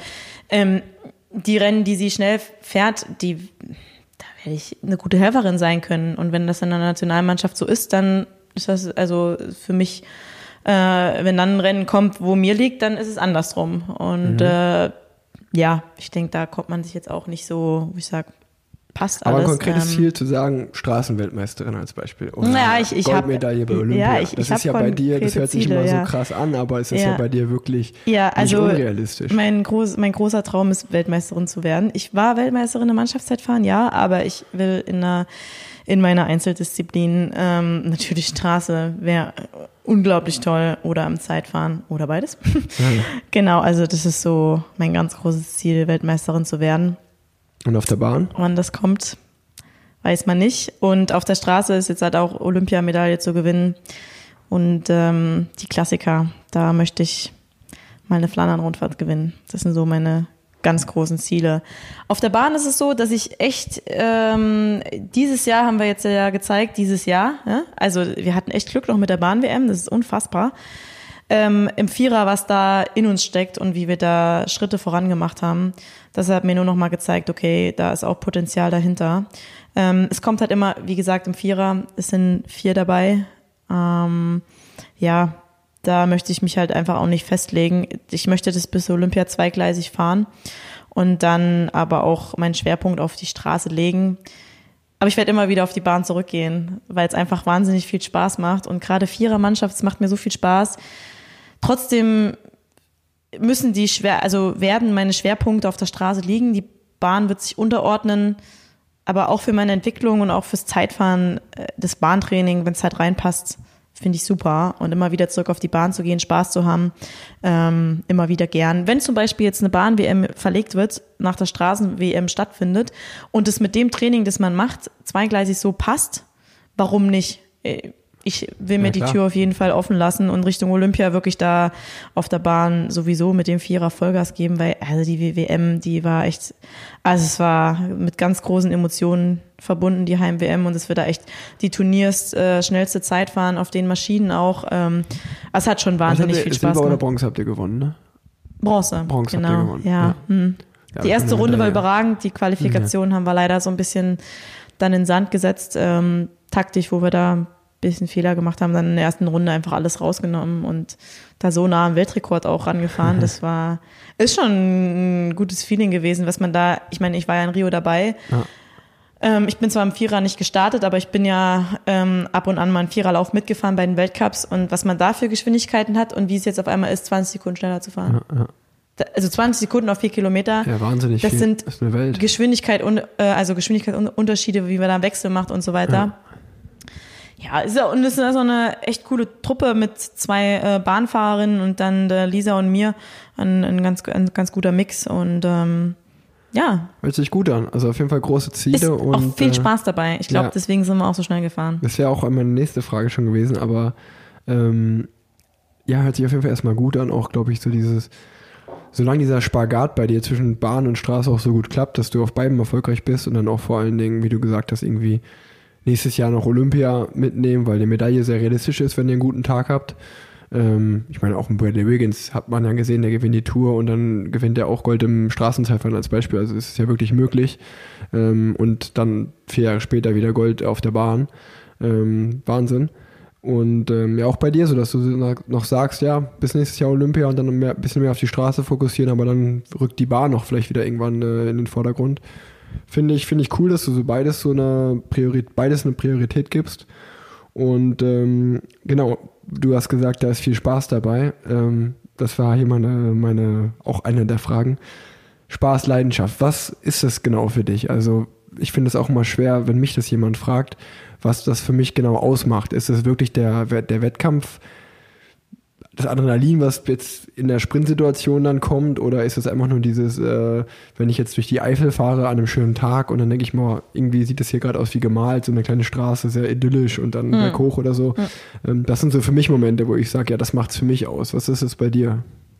Ähnlich, ja, aber doch dann doch ähm, der Kick, gell? also der, der Sieg. Also wenn man gewinnt oder wenn man wirklich also auch der Kick, wenn man das Adrenalin, wenn man einfach seinen Job zu 100 Prozent gemacht hat und dann die Teamkollegin gewinnt und man hinten noch mitjubelt. Also das ist für mich genauso, wobei ich halt auch wirklich ähm, halt auch eine Siegfahrerin bin und dann wirklich meine Chance nutzen möchte, aber mir auch ähm, mir das auch sehr viel gibt bei Rennen, die mir zum Beispiel auch gar nicht so gut liegen, dann meine Teamkollegin wie, wie Kasia oder so halt dann zu unterstützen. Also ähm, das ist für mich eher so an erster Stelle wo das, das, was Leidenschaft ausmacht, was der Sport ausmacht. Ähm, und dann halt auch, wie du gesagt hast, dann zum Beispiel in Colorado und Rocky Mountains da äh, mit meinem Fahrrad durch die Gegend zu fahren, dann auf den höchsten Pass so das zu erreichen. Okay, ich bin jetzt zum ersten Mal in meinem Leben auf 3700 Höhenmeter hochgefahren.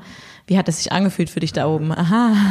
Ja, krass. Ja, sowas halt. Das sind halt auch Momente, die man durch den Radsport mitnimmt. Erinnerungen, und die, Erfahrungen. Genau, diese, man, man entwickelt sich ja dann auch als Person Persönlichkeit und was man da dann alles erlebt und äh, wie man halt die Welt kennenlernt. Und das ermöglicht im Endeffekt unser Sport. Und ähm, ja, das ist für mich auch auf jeden Fall Leidenschaft. Ja. Ja. Nee, hört sich sehr gut an. Also du hast jetzt schon noch ein paar Mal das Höhentrainingslager angesprochen. Ähm, auch für, die, für den Zuhörer hier. Ich finde Thema Höhentrainingslager sehr spannend. Ich war auch. Hast du schon eins gemacht? Drei Stück. Wow, okay. Und ich muss sagen, Wie war's? Nach, nach meinem ersten bin ich geflogen. Nach meinem zweiten war ich so ein bisschen enttäuscht, weil ich an den Effekt von dem ersten gehofft hatte, der dann aber gefühlt nur so ein, zwei Wochen da war und nicht so lange wie beim ersten Mal. Hast du was anders gemacht? Ich war ein bisschen kürzer in der Höhe. Okay. Und ähm, das dritte Mal. Und schneller trainiert oder? Nee, weiß ich gar, kann ich gar nicht mehr so vergleichen. Ah. Und das dritte Mal war ähm, auch in Colorado und danach habe ich mich wirklich so schlecht wie noch nie gefühlt. Also oh. da, da, da kam dann auch, also das war, das war irgendwie ganz komisch. Da war ich echt lange da und äh, zusammen mit Marcel und Nathan Haas trainiert, also Marcel Kittel. Ja, und da kann ich mich erinnern. Da habe ich Bilder gesehen, da war ich eifersüchtig. Ja, und irgendwie bin ich zurückgefahren, also zurückgekommen und boah, das lief irgendwie sechs Wochen gar nicht, dass ich dann gefühlt, das, also jetzt bin ich an so einem Punkt, wo ich sage, ich will gar kein Höhentrainingslager mehr machen.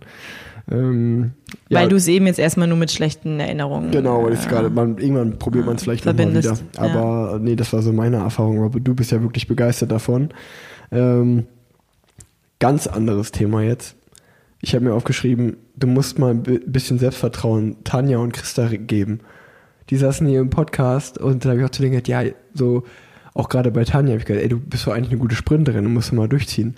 Und auch bei Christa letzte Woche. Ja, was ey, Tanja für eine Entwicklung gemacht hat, auch bei der Bene Ladies Tour, das war, die hat mir so viel geholfen. Äh, ohne die hätte ich die Rundfahrt nicht gewinnen können. Du, musst den, du, hast, du hast sehr gutes, gesundes Selbstvertrauen. Das musst du denen auch noch ein bisschen, ja, bisschen beibringen. Ja. Also die, gerade Christa, die war sehr schüchtern. Ich glaube, an der steckt doch auch viel, äh, viel Potenzial und da, da, da, da ist auf jeden Fall drin. Die müssen beide noch ein bisschen mehr an sich glauben, so. Das war also meine Einschätzung von außen. Wollte ich dir, wollte ich dir noch mitgeben. Aber die machen ihren Weg, da bin ich mir auch sicher.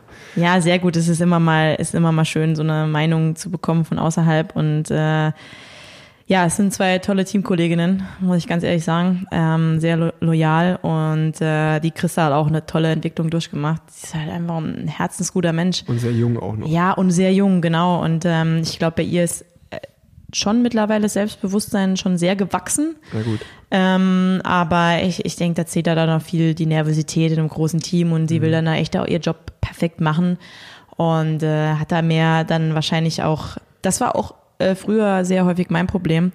Ähm, ich habe dann so viel gezweifelt, dass es eigentlich schon in meinem Kopf vorbei war. Mhm. Quasi, bevor ich überhaupt das versucht hat. Und jetzt sage ich mir, ey, ich nutze jede Chance und ich versuche es einfach. Und wenn es dann halt nicht klappt, dann klappt es nicht, aber es reißt mir keiner den Kopf ab. Und vielleicht sind das solche Ansätze, wo ich jetzt so schon Erfahrungen gemacht habe, wo man einfach nochmal mit den Teamkolleginnen in gewissen ähm, ähm, Situationen das einfach mal nochmal ja. einfach nochmal sagt, ey, es hat jetzt zwar nicht geklappt im Training auch das Anfahren, wenn man mal was übt im Trainingslager, im Teamtrainingslager, das jetzt bald kommen wird, ähm, ja, ist gut zu wissen auf jeden Fall. Ja, äh, man hilft sich auch gegenseitig immer. Also Genau. so ist es nicht. Tanja fährt dann auch ab und also ist dann auch bei der Rundfahrt neben mich gefahren und hat gesagt, so jetzt musst du aber und du schaffst das und äh, mach. Und die hier meine Gesamtwertung bei der Holland Ladies Tour, äh, also was da Kasia mit meint, die, die hat mir auch immer eine ordentliche Kopfwäsche gegeben, hat gesagt, ey, du machst es für dich, du machst es nicht für uns. Ja. Jetzt hast du es halt verkackt. Ich, die sind, jeden Tag sind wir für mich gefahren, ich habe es nicht geschissen bekommen. Und dann, als ich die Etappe gewonnen habe, da habe ich eine, ein langes Meeting mit Kasia gehabt, quasi am Abend davor. Und ähm, Aber sowas ist doch schön, wenn man dann krass, sieht, dass es ja, funktioniert. das ja. war irre. Also das war echt Wahnsinn. Da war ich auch sehr, sehr dankbar. Da kam meine Teamkollegin hin und die, die hat mir echt mental sehr geholfen. Und äh, dann, äh, dann hat's Klick gemacht und es lief, es ging. Ja, also eine Frage wäre definitiv auch gewesen, wie glücklich du im Team bist, auch mit deinen ganzen Teamkolleginnen, aber ich glaube, die hat sich jetzt erübrigt. Äh, Du hast ja auch gerade schon gesagt, dass das Team Canyon Swam dein absolutes Traumteam war und du dich sehr, sehr wohl fühlst. Und ähm, ja, auch von außen, das habe ich auch schon in dem Podcast mit Tanja und Christa auch gesagt, das ist von außen, glaube ich, so, wenn ich im Frauen, wenn ich eine Frau wäre und ich würde Frauenradsport machen, dass das irgendwie auch, glaube ich, das Team wäre, wo ich gerne fahren würde. Oh, Ähm, schön zu das hören. Ist, das ist ja, also auch, er macht, glaube ich, auch marketingtechnisch Außen, Außenwirkung sehr, sehr viel richtig. ja. Und ähm, Ja. nee, ist definitiv ein gutes Team, was, wo jeder mal folgen sollte und mal schauen sollte. Ja. Ist, ist schon cool. Also äh, ich, ich denke, alle von uns Rennfahrer sind ja ein bisschen crazy gell? und ähm, äh, man muss auch nicht mit allen besten Freundinnen werden. Im Endeffekt, ähm, ich habe auch dann echt gelernt, einfach tolerant zu sein. Und ähm, ich werde so akzeptiert, wie ich bin. Und deshalb, äh, nicht nur deshalb, aber äh, jede Fahrerin muss man auch einfach so akzeptieren, wie sie ist. Und ähm, das finde ich auch das Schöne in dem Team. Keiner versucht mich zu verändern, sondern mir eher weiterzuhelfen. Und äh, ich glaube, Kritik hört keiner gern, aber ich habe mittlerweile auch äh, gelernt, okay, ähm, was Kritik, äh, dass die, dass sie dir auch damit weiterhelfen wollen. Und dass ich, da habe ich auch einfach ein offenes Ohr für und sag, okay, sag mir, was scheiße war, sag mir, was gut war und wir machen es besser. Ähm, aber du musst nicht denken, dass immer alles Friede, Freude, Eierkuchen ist bei uns Weibern. Ähm, vor Mannschaftszeit war in Innsbruck, da sind auch ab und zu mal ganz schön die Fetzen geflogen bei uns, wo wir uns gegenseitig auch wehgetan haben. Und an dem Tag X wären wir nicht so schnell gefahren, hätten wir im Training nicht auch einige Fehler gemacht und uns gegenseitig wehgetan und dann nochmal richtig sauer aufeinander. Und dann hat man sich ausgesprochen und dann sind nochmal die Fetzen geflogen, wo unseren Physios, die sind aus dem Camper raus, das sage ich dir. Ähm, und dann, äh, ja, wie gesagt, und dann im Endeffekt haben wir es gesmashed. Und das schweißt halt auch so zusammen. Gell? Also die, Höhen man hat Erfahrungen gemacht und wir sind ja auch schon länger in der Konstellation zusammen. Und ähm, ja, so lernt man sich eben kennen. Und so baut sich auch eine Vertrauensbasis dann auf. Ja, hört sich, hört sich sehr gut an. Ähm, jetzt äh, habe ich noch, äh, glaube ich, so ein bisschen das Radsportthema ist ziemlich durchgrast jetzt hier. Jetzt habe Ja. ich noch ein paar ähm, kleinere Fragen. Ähm, was ist denn dein Lieblingsort fürs, fürs Trainingslager bis jetzt gewesen? Die Dein- Rocky Mountains. Die Rocky Mountains, also Ja. ein Trainingslager auch wieder. Okay. Ja. Ja, ist auch wirklich schön. Das habe ich auch letzt, im letzten Podcast mit Christa schon besprochen, dass das Ja. wirklich sehr, sehr cool da Ja. ist. Dann ähm, die nächste Frage. Ich weiß ja, dass du sehr, sehr gut mit der Christina Vogel befreundet bist, äh, die ich auch unbedingt in meinem Podcast schon mal gerne gehabt hätte. Was leider in Australien dieses Jahr nicht geklappt hat, aus, aufgrund von Zeitgründen, weil wir beide irgendwie busy waren. Da hatten wir das schon mal besprochen. Aber auch für mich eine sehr, sehr, sehr, sehr inspirierende Persönlichkeit. Und die gibt dir ja auch viel Kraft und ähm, so, so eine kleine Mentorin für dich, ne? Willst du da vielleicht irgendwie ein paar Worte zu sagen? Ja, auf jeden Fall im Sport, aber wie auch privat. Ähm, ich habe sehr viel Spaß mit Christina und äh, die macht es uns auch sehr leicht, was ihren Unfall betrifft. Gell? Ähm, was sie jetzt aktuell führt, ist, ähm, sie sagt, es ist auch ein, ein, irgendwie ein befreiendes Leben. Ähm, nichtsdestotrotz sehe ich, wie viele Schritte jetzt eigentlich für sie äh, Schritte im Leben ja einfach aus dem Auto ein- und aussteigen, was wir als selbstverständlich sehen, äh, bis sie dann ihren Rollstuhl drin hat, wieder draußen hat, wo ich sage, wow, okay, ähm, das ist äh, echt Wahnsinn so. Die hat äh, wahnsinnig viel Power und Lebensfreude und sie macht ja auch sehr viel Social Media, gell? Ich bin da ja noch nicht so in der Materie. Durch mein Team wachse ich da mehr rein und ähm, ist halt auch äh, einfach enorm wichtig für den Frauenradsport. Und ähm, ja, die macht ja dann da auch sehr viel Social Media und ich denke, das ist auch inspirierend für Menschen, die eben ein ähnliches oder einfach auch ein prägendes Schicksal und hatten im Leben und das finde ich sehr, sehr gut. Ähm, aber ich sehe sie da, also äh, klar, ich folge ihr da und sehe sie da, aber ich habe ja eher so privat halt in Bezug zu ihr und äh, sehe die Christina. Und ähm, ja, auf jeden Fall äh, eine sehr, sehr äh, tolle Persönlichkeit und eine richtig gute Freundin von mir, äh, die mir auch äh, immer die Meinung ins Gesicht sagt. Aber auch andersrum. Sehr gut. Ja, aber das, das, das ist doch wichtig bei einer richtigen Freundschaft. Ja, ich denke, das ist ganz, ganz wichtig, äh, einfach äh, gute Freunde im Leben zu haben und Familie, die dich immer wieder erden, egal wo du rumreist und egal wie viel Misserfolg oder Erfolg du hattest, du bist immer Lisa oder immer die Christina, egal wie viel Weltmeistertitel, die kam von der WM zurück und war Christina, als wäre nichts passiert. So, das habe ich auch, wo ich sagte, ey, das ist echt verrückt, also sehr bodenständig und äh, sie selbst und sie, sie ist da, sie ist ja auch eine sehr starke Persönlichkeit, also die lässt sich da von keinem verändern. Sie ist so, wie sie ist und ja. Ist das auch so dein, dein Hauptausgleich? Ähm, weil das interessiert mich auch mal sehr, was so, was bei Sportlern vor allen Dingen der Ausgleich so neben dem Trainings- und Wettkampfsbetrieb ist. Ja. Ähm, was machst du an einem freien Tag oder wie du jetzt schon gerade beschrieben hast, ist so dein Hauptausgleich, ist das Familie und Freunde? Ja, ja, also doch definitiv. Also ich kann auch echt dann super abschalten bei meiner Familie zu Hause, weil da geht's einfach auch nicht um Radsport. Ähm, da hat jeder sein Hobby. Da gehe ich mal mit meinem Papa auf den Flugplatz oder mit meiner Schwester zum Reitstall oder entspanne mich einfach nur mit, mit meiner Mama im, im Garten oder so. In Erfurt hast du natürlich schon ein Radsportlerumfeld, aber kannst halt auch mal äh, privat einfach äh, schön was machen und es dreht sich nicht immer nur um Radsport dann. Das ist für mich halt extrem wichtig und deshalb auch, äh, ja, meine wenige privaten Freunde, ähm, wie gesagt, muss ja, wenn du so viel unterwegs bist, lieber habe ich dann aber auch drei, vier richtige, richtige Freunde und nicht zehn und aber kann, also, genauso, weißt du, ja. und man hat ja auch gesehen, so wie die beiden jetzt dann von meiner Schule, wie sich das entwickelt und entweder man hält den Kontakt, so wie jetzt, es entwickelt sich einfach, man kann nichts erzwingen.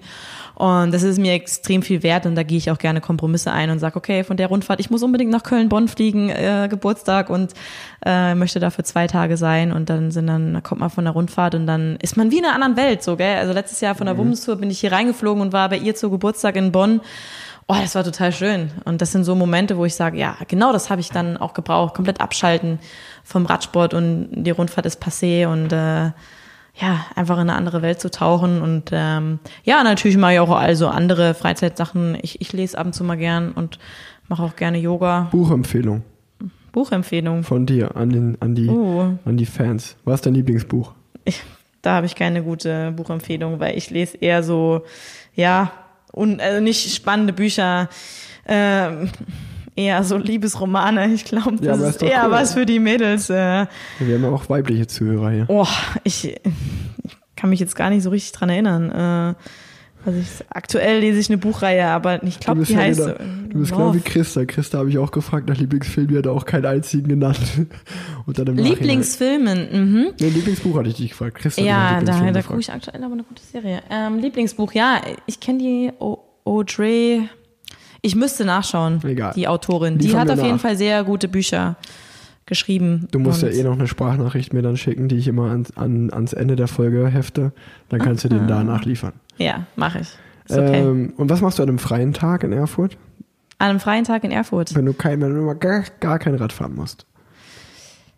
Hey, ganz ehrlich, da, da muss ich auch sagen, da stehen ja so mal also so ein bisschen Bürokram an und mal einkaufen und mal dieses mal was Schönes kochen und so und ja, halt einfach auch die Dinge an, die man erledigen muss dann, ne? Okay. Oder ich mache Hotelmama, wenn ich richtig, Ja. wenn ich richtig kaputt bin, mal von Wettkämpfen und so weiter. Ansonsten ein schöner Ruhetag ist für mich aber einfach mal äh, entspannt aufstehen und dann einen schönen Kaffee machen und äh, zur Physio gehen.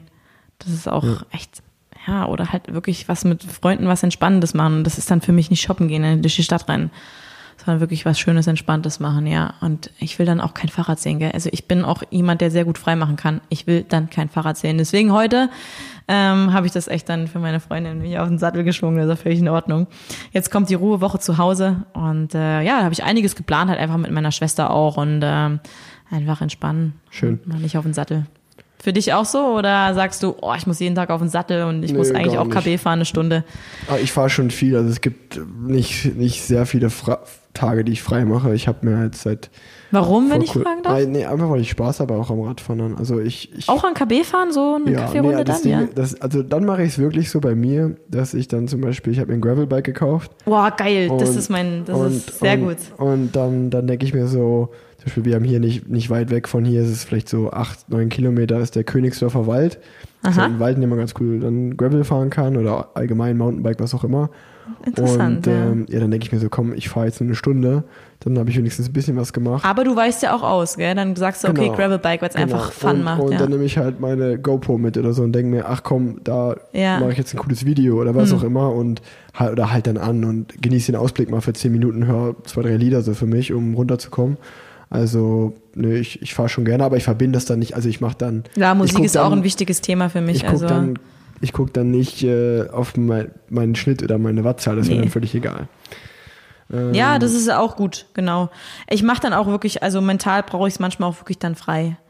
Also es ist nicht so oft, dass ich dann eine KB-Runde unbedingt brauche, aber ähm, finde ich eigentlich schon eine ganz coole Idee, mal sich aufs Bike zu schwingen und einfach mal zu sagen, okay, vielleicht, vielleicht mache ich das dann mal auch, dass ich mit dem Mountainbike äh, zu Hause mal äh, einfach zum Flug, Flugplatz oder ein schönes Ziel habe, wo nicht so weit weg ist und einfach Pause mache. Und Wo es eigentlich aber nicht, da geht es um die Bewegung, ja, dass man einfach dann nochmal den Körper einfach äh, ein bisschen ansteuert, aber nicht gezielt ums Radfahren, einen Kilometer und Schnitt. Das ist halt auch äh, eigentlich eine ganz coole Sache, ne? Dann, was war dein bester Moment bisher in deiner ganzen Karriere, wo du sagst, das war's, das war der beste Moment? Ja, das ist äh, die Frage nach der tollen Saison wurde mir sehr oft gestellt. Ich konnte mich nicht so richtig festlegen, aber es war tatsächlich äh, so bei der Thüringen-Rundfahrt mein erster Sieg. Also es war ja nicht mein erster Sieg an sich, sondern ich habe ja die Healthy Agent Tour gewonnen und auch mal ein Zeitfahren, aber das kriegst du ja im Nachhinein mit. Aber dann da über die Ziellinie zu fahren und dann zu jubeln, weil ich war da erst über die Ziellinie. Das hat dich emotional am meisten gekickt wahrscheinlich. Ja, So, genau. So, das war ein sehr emotionaler Moment, gell. Es ist jetzt, es hängt jetzt auch gar keine Medaille dran und es war eine kleinere Rundfahrt, gell. Und aber da Ja, war mein Trainer dadurch, im dass Auto. Du in Erfurt wohnst Genau. und Thüringen ist so ein bisschen Ja, und auch. diese Ankunft, ich habe echt auch nicht geglaubt, 20 Kilometer Verschluss, ich habe nicht daran geglaubt, dass wir ansatzweise ankommen können. Und dann hat's funktioniert und das war ein echt toller Moment, ja. Aber trotzdem hatte ich, habe ich auch schon sehr tolle Momente ähm, jetzt äh, vom Zeitfahren, gell? also wie das Rennen verlaufen ist, auch wenn ich es nicht gewonnen habe im Endeffekt, ähm, wie ich mich da durchgekämpft habe und ähm, wie ich quasi auch mal so ein Tief äh, während dem Zeitfahren überwunden habe da hängt vielleicht gar nicht äh, schwarz auf weiß, dann vielleicht war ich dann auch im Endeffekt nur Fünfter oder sonst was, aber wie ich das, das Problem gelöst habe und wie ich mich darauf vorbereitet habe und die Entwicklung, das sind so kleine Momente, die mir mehr bedeuten manchmal als eine Medaille. Das meinte ich ja, das meinte ich ja so mit dem besten Moment, genau, dass du, Ja. dass du halt irgendwie einen Moment hast, der dich viel mehr kickt gerade, als Ja. viel glücklicher macht, als im Endeffekt, Genau. ja, eine Siegerehrung oder was auch immer. Ähm, Ja, das war zum Beispiel jetzt echt ähm, der Moment bei der Thüringen-Rundfahrt, als ich da wirklich die Etappe gewonnen habe und ein Moment halt auch bei der bei der Straßen-WM im Zeitfahren. Äh, Ich sag dir eins, ich bin mit keinen guten Beinen losgefahren, dass ich da am Ende Fünfte geworden bin. Wie ich das Ding dann so, äh, das war einfach während dem Rennen, wie ich mich da reingefahren habe und wie ich dann trotzdem da mich durchgekämpft habe. Das war so ein entscheidender Moment. Im Ja, Endeffekt war es der fünfte Platz mit zwei Sekunden auf, äh, auf den vierten, aber das war einfach, äh, wo ich so sag, selber okay. eine Challenge für dich einfach geschafft, so wahrscheinlich. Genau, mhm, richtig, ja. Und dein, dein Tiefpunkt, wo du sagst, boah, da war so ein Moment, da hätte ich am liebsten alles hingeschmissen. Das war ähm, ja 2018 nach meinem Unfall, wo ich vom Auto umgefahren worden bin. Danach noch der Unfall von Christina. Und äh, da war ich einfach sehr dankbar, dass ich mein Team und mein Umfeld hatte. Also, ich, ich habe so gezweifelt. Ich wusste auch, Radsport hin oder her. Also, boah, das war ein verdammt schwieriges Jahr. Und ähm, ja, da kam einfach alles aufeinander und dann Ende des Jahres wurde ich Weltmeisterin, wie gesagt, mit meinem Team zusammen. Und ja, einfach dankbar, dass ich da Freunde, Familie und vor allem mein Team hatte, dass ich da durch die Zeit durchgegangen bin. Und da, wächst man auch heran. Aber wie gesagt, das, das Leben ist wahrscheinlich, äh, es ist nicht wahrscheinlich, sondern es ist immer eine Achterbahn und es wird nie, ich werde nie immer auf einer Welle sch- schweben und äh, auf einer Welle surfen und immer alle Radrennen äh, gewinnen können. Mm, Dessen bin ich mir auch bewusst. äh, ich denke, wenn man so einen Peak hat und die Welle muss man einfach auch genießen und, ähm, und dann durch die Tiefen auch durchgehen. Ja, noch drei kürzere Fragen nach dem besten Moment und Tiefpunkt.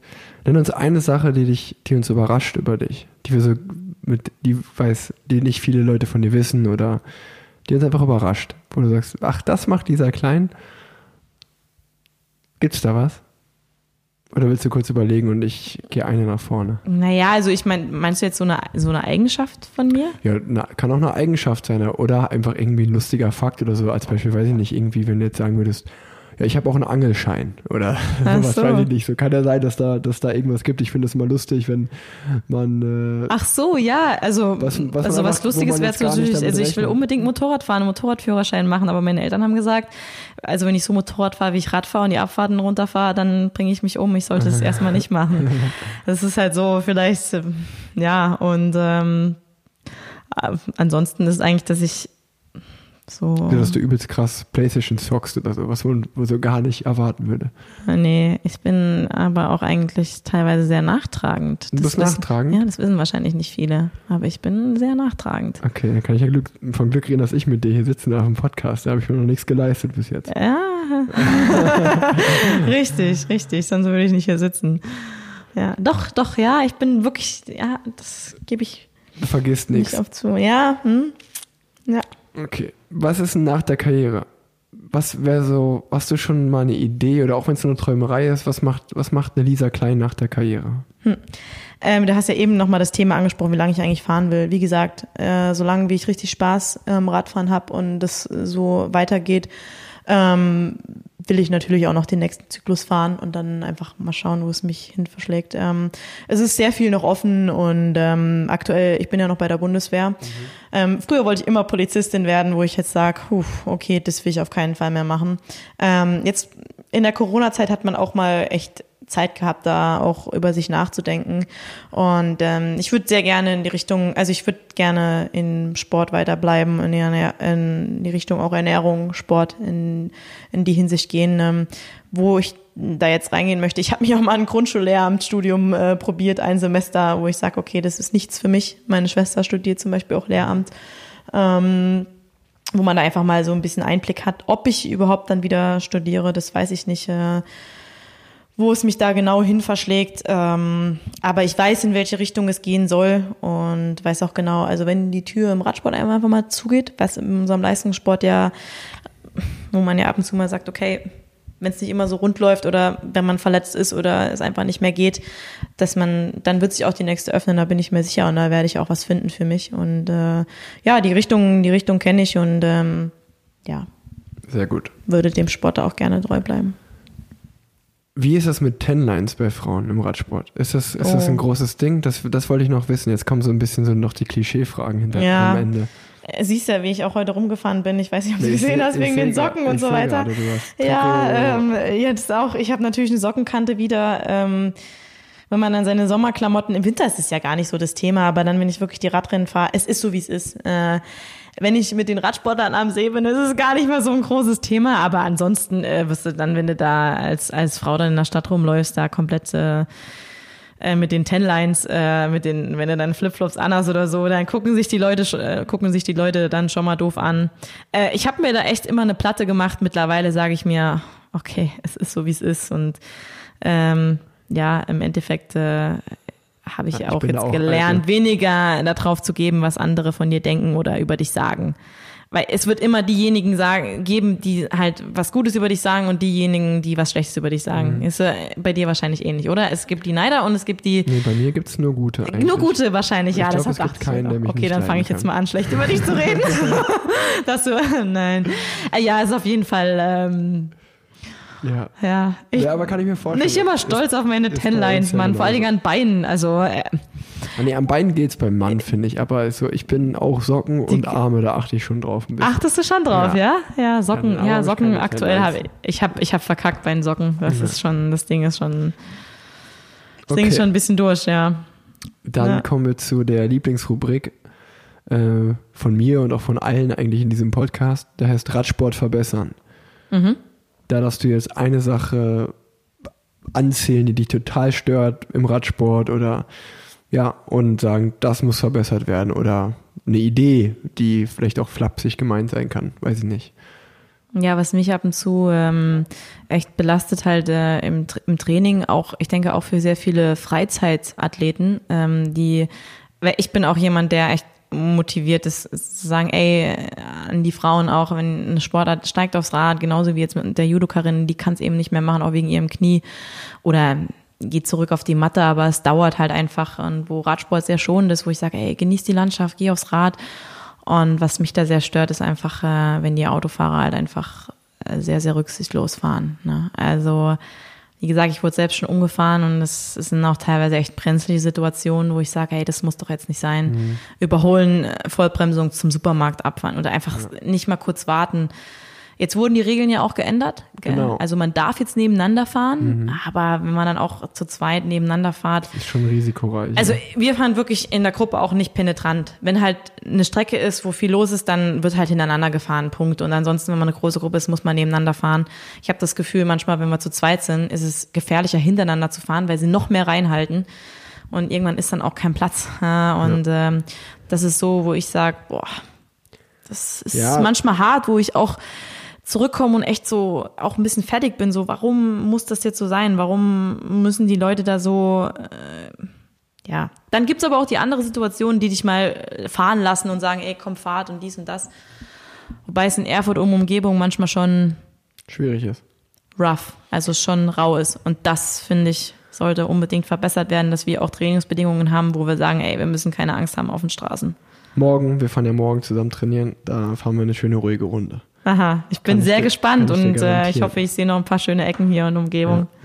Ja. Ähm, nee, das kriegen wir definitiv hin und ist auf jeden Fall ein sehr, sehr guter Tipp. Äh, ich, ich weiß gar nicht, ob der schon mal war, ähm, aber der, der ist echt sehr, sehr gut, weil geht mir genauso. Also, boah, es gibt, es gibt richtig, es gibt richtig Runden hier, so sei das wirklich in die tiefste Eifel oder im Bergischen Land wo du weißt, okay, wenn jetzt Wochenende ist, kann ich da nicht hinfahren mit zu zweit, zu dritt. Das kann man dann maximal alleine machen. Unter der Woche geht's mal, finde ich. Mhm. Aber ja, wir waren jetzt auch genau, unter der Woche in genau, die Richtung. Aber, aber am Wochenende weißt du dann, okay, da sind so viel, gerade bei schönem Wetter, da sind so viele Autofahrer, sind so viele Motor, Motorradfahrer, da kann ich gar nicht neben André oder neben Nils fahren, weil wir können da gar nicht quatschen, weil alle zehn Sekunden kommt ein Autofahrer. Mhm. Und was, was mich wirklich so am meisten ärgert, sind diese Typen, die Polizei spielen, die dich dann hupen und dich dann anmachen und was weiß ich, die diese, wo ich mir so denke, Junge, ich verhalte mich hier gerade korrekt, du hast mir gar nichts zu sagen, ja, so, ja, weil ja. du in deinem Leben unzufrieden bist oder keinen Sport treibst und dick mhm. vor deinem Lenkrad sitzt, was weiß ich, ähm, musst du mich nicht anmachen. Und ich, ich, äh, bis jetzt, bis jetzt habe ich durchgehalten, aber ich, ich habe äh, ich, hatte, ich hoffe auch, dass es nicht dazu kommen wird, aber ich merke auch, umso älter ich werde, umso, umso aggressiver werde ich auch so, dass mich das dann so nervt.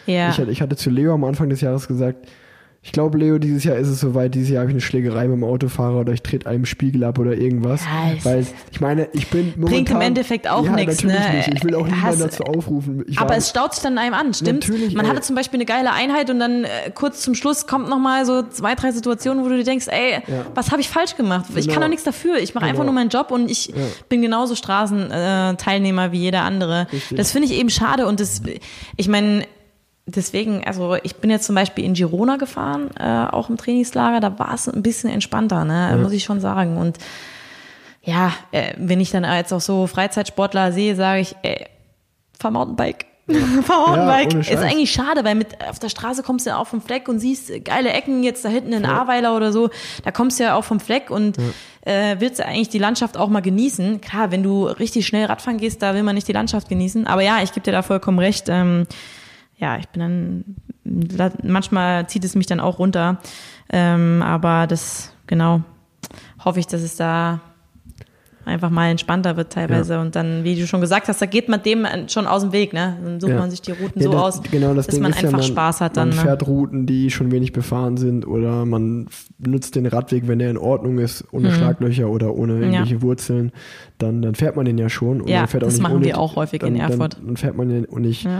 Und dann geil sind auch mal die, die auf der Gegenfahrbahn zum Beispiel entgegenkommen und dann und trotzdem hupen, ja, ja, ja, ja, kenne ich, kenne ich. Wer kennt das nicht? Wer kennt das dir, nicht? Alter, Wer hast du nichts deinem Leben zu tun, so, also ja, wirklich ganz ja, schlimm ja, und ähm, Also ich will niemand zu, zu Gewalt im Straßenverkehr aufrufen, aber ähm, ja, man kann da schon mal sauer werden. Ja, ne? ich verstehe schon, was du meinst. Manchmal staut sich dann auf und Ja. dann, äh, ja, wie gesagt, Wahrheit oder Pflicht, Lisa?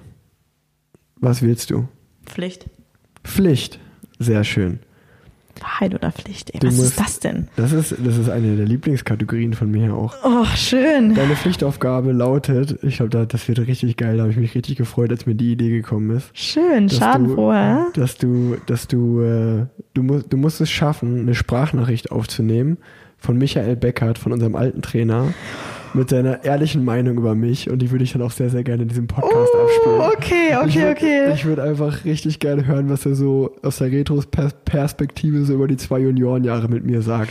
Soll ich das dann einfach, ach so, soll ich ihn überraschen und einfach wirklich dann sagen, Das muss ey, jetzt nicht für die Folge mit uns hier sein. Das nee, nee, aber soll ich ihn quasi so ein bisschen auch, äh, also, Nee, du kannst ruhig ich, ehrlich sagen. So, ich soll, ich, ich kann schon ehrlich sagen, Ja. ja, das, es kommt dann auch in die, das kommt dann im Podcast, kannst du ja, ruhig sagen. Bei Rick. okay, okay, Das ist, glaube okay, ich, cool. Ja. Ja. das macht er bestimmt. Ja. Aber äh, nee, ob ich es jetzt sage oder nicht, ich denke, der, äh, der gibt eine ehrliche Meinung. Ja, das finde ich gut. Ja. Sehr gut, da freue ich mich drauf. Okay, über dich, ja? Ja. Mhm. Und ähm, ich muss es bei dir einfach tun, Wahrheit oder Wahrheit. Ja, dann muss die Wahrheit jetzt nehmen. weil weil ähm, das interessiert mich wirklich auch. Du hast jetzt gerade schon mal davon geredet, ähm, das hat mich schon oft gefragt, wirklich, ähm, dass ihr auch im, im Bus euch mal anzieht und so. Hm. Und ich bekomme ja mit, und ich glaube, das ist auch für die Leute super interessant, auf einer Rundfahrt, wenn man so, man lebt ja in diesem Bus eigentlich dann, wenn man da umherfährt. Und was dann bei uns im Bus teilweise abgeht, also auch kurz vorm Rennen, ähm, jeder bereitet sich irgendwie einzeln vor, dann gibt es die Fahrer, die irgendwie total nervös sind und auch viermal auf Toilette rennen Ja, und so eine ja. Sachen halt. Und ich habe mich mal gefragt, wie läuft das, wie läuft das in so einem Frauenbus ab? Ist das ähnlich? Macht ihr auch, ähm, oder erzähl einfach mal, ohne, was, was geht bei euch ab?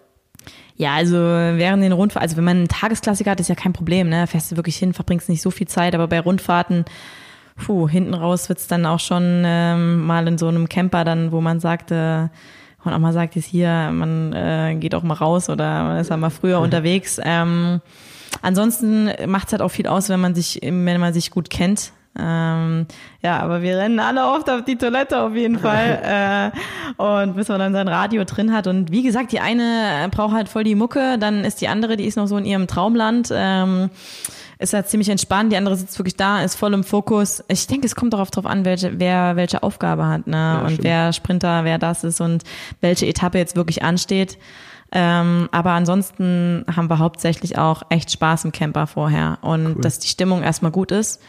Und äh, vor ernsten Rennen, wo es halt direkt losgeht, wo man weiß, okay, es könnte jetzt gleich auf die Kante gehen, dann ist nicht allzu viel Spaß, sondern da ist dann auch wirklich Fokus, wo man dann nochmal eine Rennenbesprechung macht, nochmal wirklich kurz vorher in sich geht und sagt, ey, wir gehen jetzt da raus, wir schaffen das, wir rocken das und so und so ist der Plan. Jedem ist der Plan bewusst. Und ähm, da kann man, denke ich, nicht äh, im Camper erstmal eine Party feiern und komplett den Fokus verlieren. Äh, Aber wer es- ist der es- DJ? es wer kommt wer wirklich macht die. Mucke? Ähm, ja, also für Stimmung sorgt wirklich äh, oft Kasia, Ja. äh, das muss ich schon sagen. Und ähm, die macht auch häufig dann die Mucke, aber pff, ansonsten unterschiedlich. Alexis hat öfter auch mal äh, dann den Beat reingehauen und Kase ähm, Niewe Dommer. Genau, und Nieve Dommer. Äh, ja, zum Beispiel. Ja, äh, doch öfter, genau. Cool. Äh, ist so eine kleine Stimmungsgranate, äh, äh, Granate, die Kasia äh, auf jeden Fall. Ja, also bei uns mache eigentlich immer ich die Musik, kann Ja. man schon so sagen. Das habe ich ja Und, schon ähm, gehört von Herr Beckert und äh, aus den Juniorinnen. auch, aus den Junioren, nicht Juniorinnen. Und auch, ähm, ich, manchmal, eigentlich müsste man mal eine Kamera so aufhängen so und das dann die, die, Scheiße, ja, die, das die wär cool. das wäre super interessant für die Zuschauer, glaube ich auch. Weil es ist, Oder- oh, es gibt auch nichts Lustiges. Über die Klamottenwahl. Ist es Ja, bei euch auch manchmal ja, so, wenn ja. ihr sagt, was ziehen wir an? Das ist Ja. bei uns immer ein großes Ja, Thema. genau, auch und ey, Mädels, wer, wer, wer zieht das und das an? Und da tauschen wir uns erstmal alle aus und so. ja. Und dann diskutieren wir es. So, ja, du bist doch jetzt nicht, ah, und dann es sind immer so geile Sprüche, wo, ah ja, du kommst ja aus Manchester, kein Wunder, du hast ja, kein Gefühl für Kälte, so Ja, zum ja, Beispiel. ja. Da kommen auch echt mal krasse Sprüche dann. Oder halt, man disst sich auch mal wirklich Ja. vorm Rennen mal eine Zeit lang. Das, ja, Richtig geil, ja. Ja. ja. nee, das ist aber bei uns ganz genau so Klamottenwahl wahrscheinlich, gell? Ja, voll, gerade so Frühjahrsrennen, ne? Ja. Wenn dann irgendwie so der eine so, ja, fährst du noch mit Armling los und Weste oder ziehst Richtig. du ein Unterhemd an? Also, Was bist ey, du für eine Pussy? Unterhemd, Alter, es sind 17 Grad nochmal, braucht man kein Unterhemd. Wo willst so. du denn hin? Ja. Oder dann auch genau diese Sprüche, wenn, Ja. der, wenn, wenn jetzt einer weiß, dass er fürs Finale fährt, dann Ja. also, naja, also, was, wie, du ziehst Armlinge an? Also du musst doch mitspringen am Anfang für die Gruppe. Also du musst dich schon, also ja, ja, ja, kurz, kurz losfahren. Und immer, genau, oder auch so, wenn du, wenn du jetzt eine Rundfahrt bist, dann gibt's ja auch mal, dass halt manchmal kommt's ja vor, auch dass Leute nicht super gut in Form sind. Hm. Und dann geht's schon bei uns auch so los, oft so dieses, ey, ich sag jetzt einfach mal, ich, ey Matthias, hast du die Etappe morgen gesehen? Puh, ey, so wie du momentan drauf bist, wird das aber ganz schön schwer für dich. Also, ey, ja, halt die ja, Fresse, ja, ja, genau. Wir geil. nochmal drauf. Ja, ja, Ah, ja. ja, das ist immer schon lustig. Ja. Aber ich wollte gerade auch sagen, es gibt auch nichts Besseres, finde ich, als wenn man so komplett eigentlich fertig ist, so Helm auf Brille und schon Radio hinten drin und so. Und Ja. dann gibt's immer einen, der eigentlich schon fertig ist und so, "Ah, ich glaube, ich muss doch nochmal auf Toilette. Und dann wieder, Ja, wieder alles ja, ausgezogen. ja. Tiffy ist, äh, Tiffy ist eigentlich noch, das ist noch gut anzusprechen, die ist ja echt immer die entspannteste von uns und die, wir sind alle schon umgezogen, sie ist nicht mal umgezogen gefühlt und dann kommt sie rausgeschossen und äh, ist meistens so der kleine Nachzügler und dann aber bam, voll da. Ähm, ja, das ist echt äh, interessant, gell? Aber jeder hat so seine eigene Routine und ich denke, das ist auch gut so. Und wie gesagt, ich denke, der Spaß ähm, sollte da auch ähm, ich habe das Gefühl, umso mehr Spaß man auch dabei hat und man muss schon den Biss haben und die Konzentration, aber auch so ein gutes Mittelmaß, dass der Spaß nicht ganz verloren geht, weil ansonsten äh, zieht man das, glaube ich, auch nicht Ja, immer voll. so durch, gell? Und das ist ja wie so eine Rennfamilie und äh, ich finde das auch bei, Ja. bei euch, ihr seid ja noch ein bisschen kleinerer Kreis, aber bei uns merkt man das Richtig. doch extrem, dass wenn man irgendwie mit einer guten Truppe unterwegs ist, dass die Zeit auch ja, man, verfliegt. ja, und dass man es, fühlt sich wohl und und, dass es ja. einfach cool ist, auch so die Zeit davor wichtig, und danach, ja. dass das so richtig Spaß macht, genau. Ja, und das sind dann auch gute Erinnerungen, die man hat, gell? Da kommt man nach Hause und ist dann auch echt happy. Voll. So, ja. Ja, also bei mir ist auch zum Beispiel mit irgendwie Taylor Finney oder TJ Eisner, die haben mittlerweile schon aufgehört, aber das waren auch mal mit meinen Lieblingsteamkollegen, weil die Ja. waren super cool und Ja. mit denen hat man wirklich schon sich eigentlich drauf gefreut, wenn man das Hotelzimmer verlassen hat, irgendwie jetzt eine Stunde mit denen zum Start zu fahren, dann eine Stunde vorm Start mit denen noch ein bisschen rumzublödeln, sag ich mal, oder Ja, einfach zu quatschen, weil das irgendwie eine intensive Zeit ist, die man so on the road miteinander verbringt, ja. Genau, und da ist ja auch äh, die Aufregung auch vom Radrennen dabei, die Anspannung, okay, Genau. jetzt.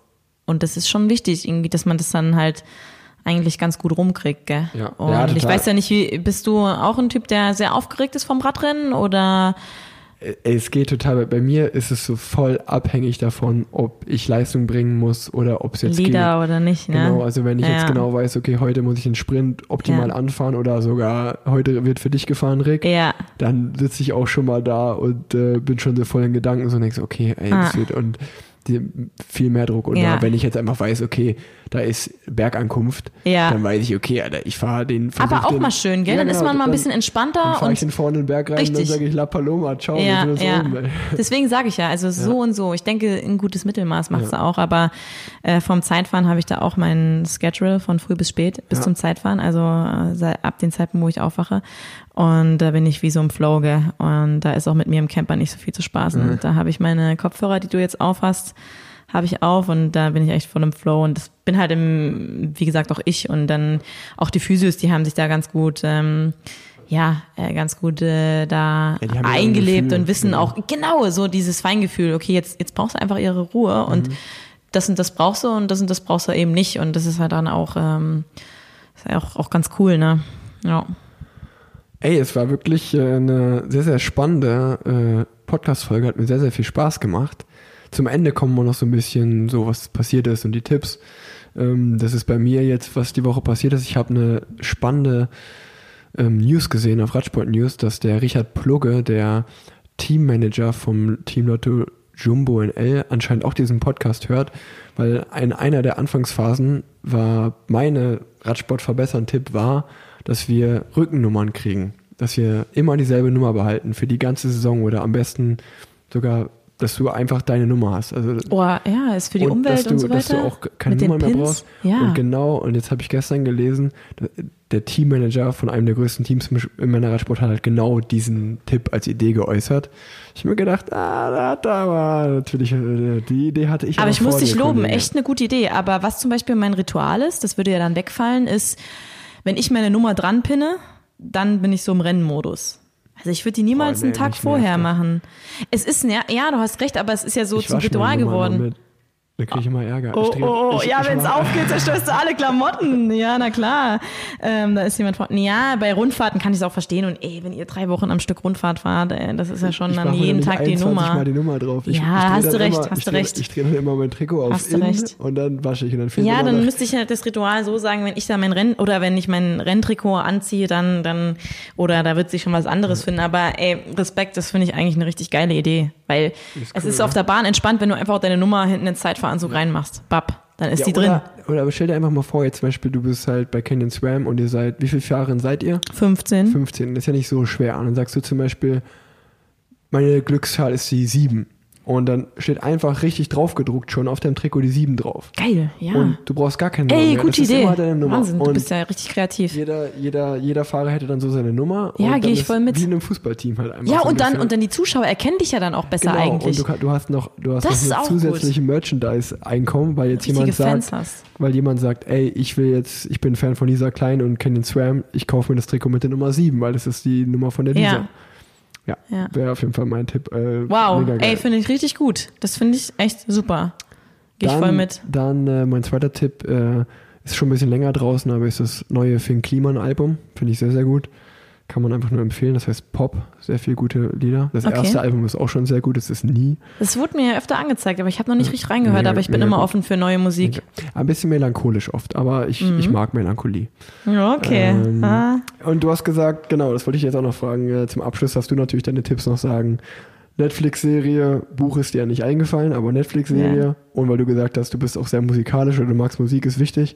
ja. Vielleicht irgendwie, ja, auch Musik, die du gerne empfehlen würdest. Ja, ähm, ich habe tatsächlich jetzt ähm, lange das neue Album von Fritz Kalkbrenner gehört, äh, Good Things, und ähm, finde das neue Lied auch von Clouseau eigentlich ganz gut. Tanzen ist halt ein deutsches Lied Ja. und äh, ach, macht so Stimmung. Und was mich jetzt zum Beispiel letztes Jahr viel bekleidet hat, hat mir auch äh, mein, mein Physio hier, Lasi, ähm, Lars Schiffner hat jetzt einfach ohne alles ähm, einfach eine WhatsApp rausgehauen mit dem Link zu dem Lied hoch ähm, zur EM, zum Zeitfahren, weil ich wurde dann ja deutsche Meisterin, hat die Rundfahrt gewonnen und so weiter, hat schon echt viele Erfolge eingefahren, aber die EM war eigentlich so mein Schwerpunkt und da habe ich ja dann auch drei Wettkämpfe gehabt und dann hat er mir dieses Lied halt einfach so geschickt und das hat mich dann so ein bisschen auch begleitet.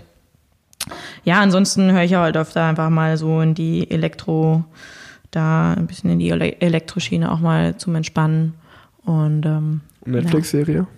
Netflix-Serie, Ja, wo auch ähm, immer. ja, ähm, ja, ja, ja. Moment. Kann ich dir direkt sagen? Äh, oh, shit, wie hieß denn das nochmal? Das sind Survivors. Ähm, Significant Survivors.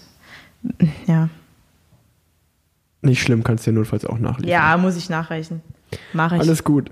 Ähm, ja, dann sehen wir uns morgen auf dem Rad. Ich freue mich auf die Trainingseinheit. ja, ich und- habe gehört, ihr habt Ruhewoche, das heißt, äh, Wir fahren locker. Mal gucken. Mache ich schönes Motorpacing morgen. Ich freue mich auf jeden Fall. Ich, mm, ja, ist mal was anderes. Ist echt cool. Auch jetzt so als, als Trainingsmotivation. Ich weiß ja nicht, wie es dir geht, aber du bist bestimmt auch froh, Gruppen zu haben und nicht immer deine Stunden auf dem Rad alleine verbringen zu müssen, oder? Wie sieht's aus bei dir? Ja, ich habe jetzt in letzter Zeit sehr, sehr viel mit André trainiert, mit dem kann man noch mal sehr, sehr gut fahren. Und wir sind aber eigentlich immer froh, wenn wirklich äh, alle hier sind. Wir sind ja noch, also Nils ist ja oft Ja. da und dann noch jetzt Juri Hollmann wohnt ja auch Juri, hier. genau, ja. Das ist halt schon geil, wenn wir zu viert sind, weil dann zu viert ist für mich so die optimale Gruppengröße. Dann fährst du irgendwie eine halbe Stunde vorne, eine halbe Stunde hinten und dann wieder eine halbe Stunde vorne. Ist immer, ist immer cool. Ähm, aber wenn ich jetzt irgendwie, keine Ahnung, vier, fünf Mal mit den Jungs gefahren bin, dann bin ich auch mal froh, wenn ich mal einen Tag alleine fahre und dann höre ich Genau. Podcasts, höre Musik oder auch mal gar nichts und fahre einfach so durch die Gegend. Ist auch schön. Ähm, ja, ey, Ja, cool. danke dir, Lisa. Ja, ich habe auch zu danken. Super coole Folge. Ja, Hat Spaß gemacht und Ja. komm gut nach Hause heute. Ähm, und danke. allen Hörern eine, eine gute Woche. Ciao, ciao. Ja, bis dann. Tschüss. Also mein Netflix-Serientipp wäre Designated Survivor und äh, mein Buchtipp wäre von Samuel Koch ähm, Rolle vorwärts. Und mit dieser enthusiastischen Sprachnachricht habt ihr nun auch den Buchtipp und den Serientipp von Lisa. Eine schöne Woche wünscht Plan Z.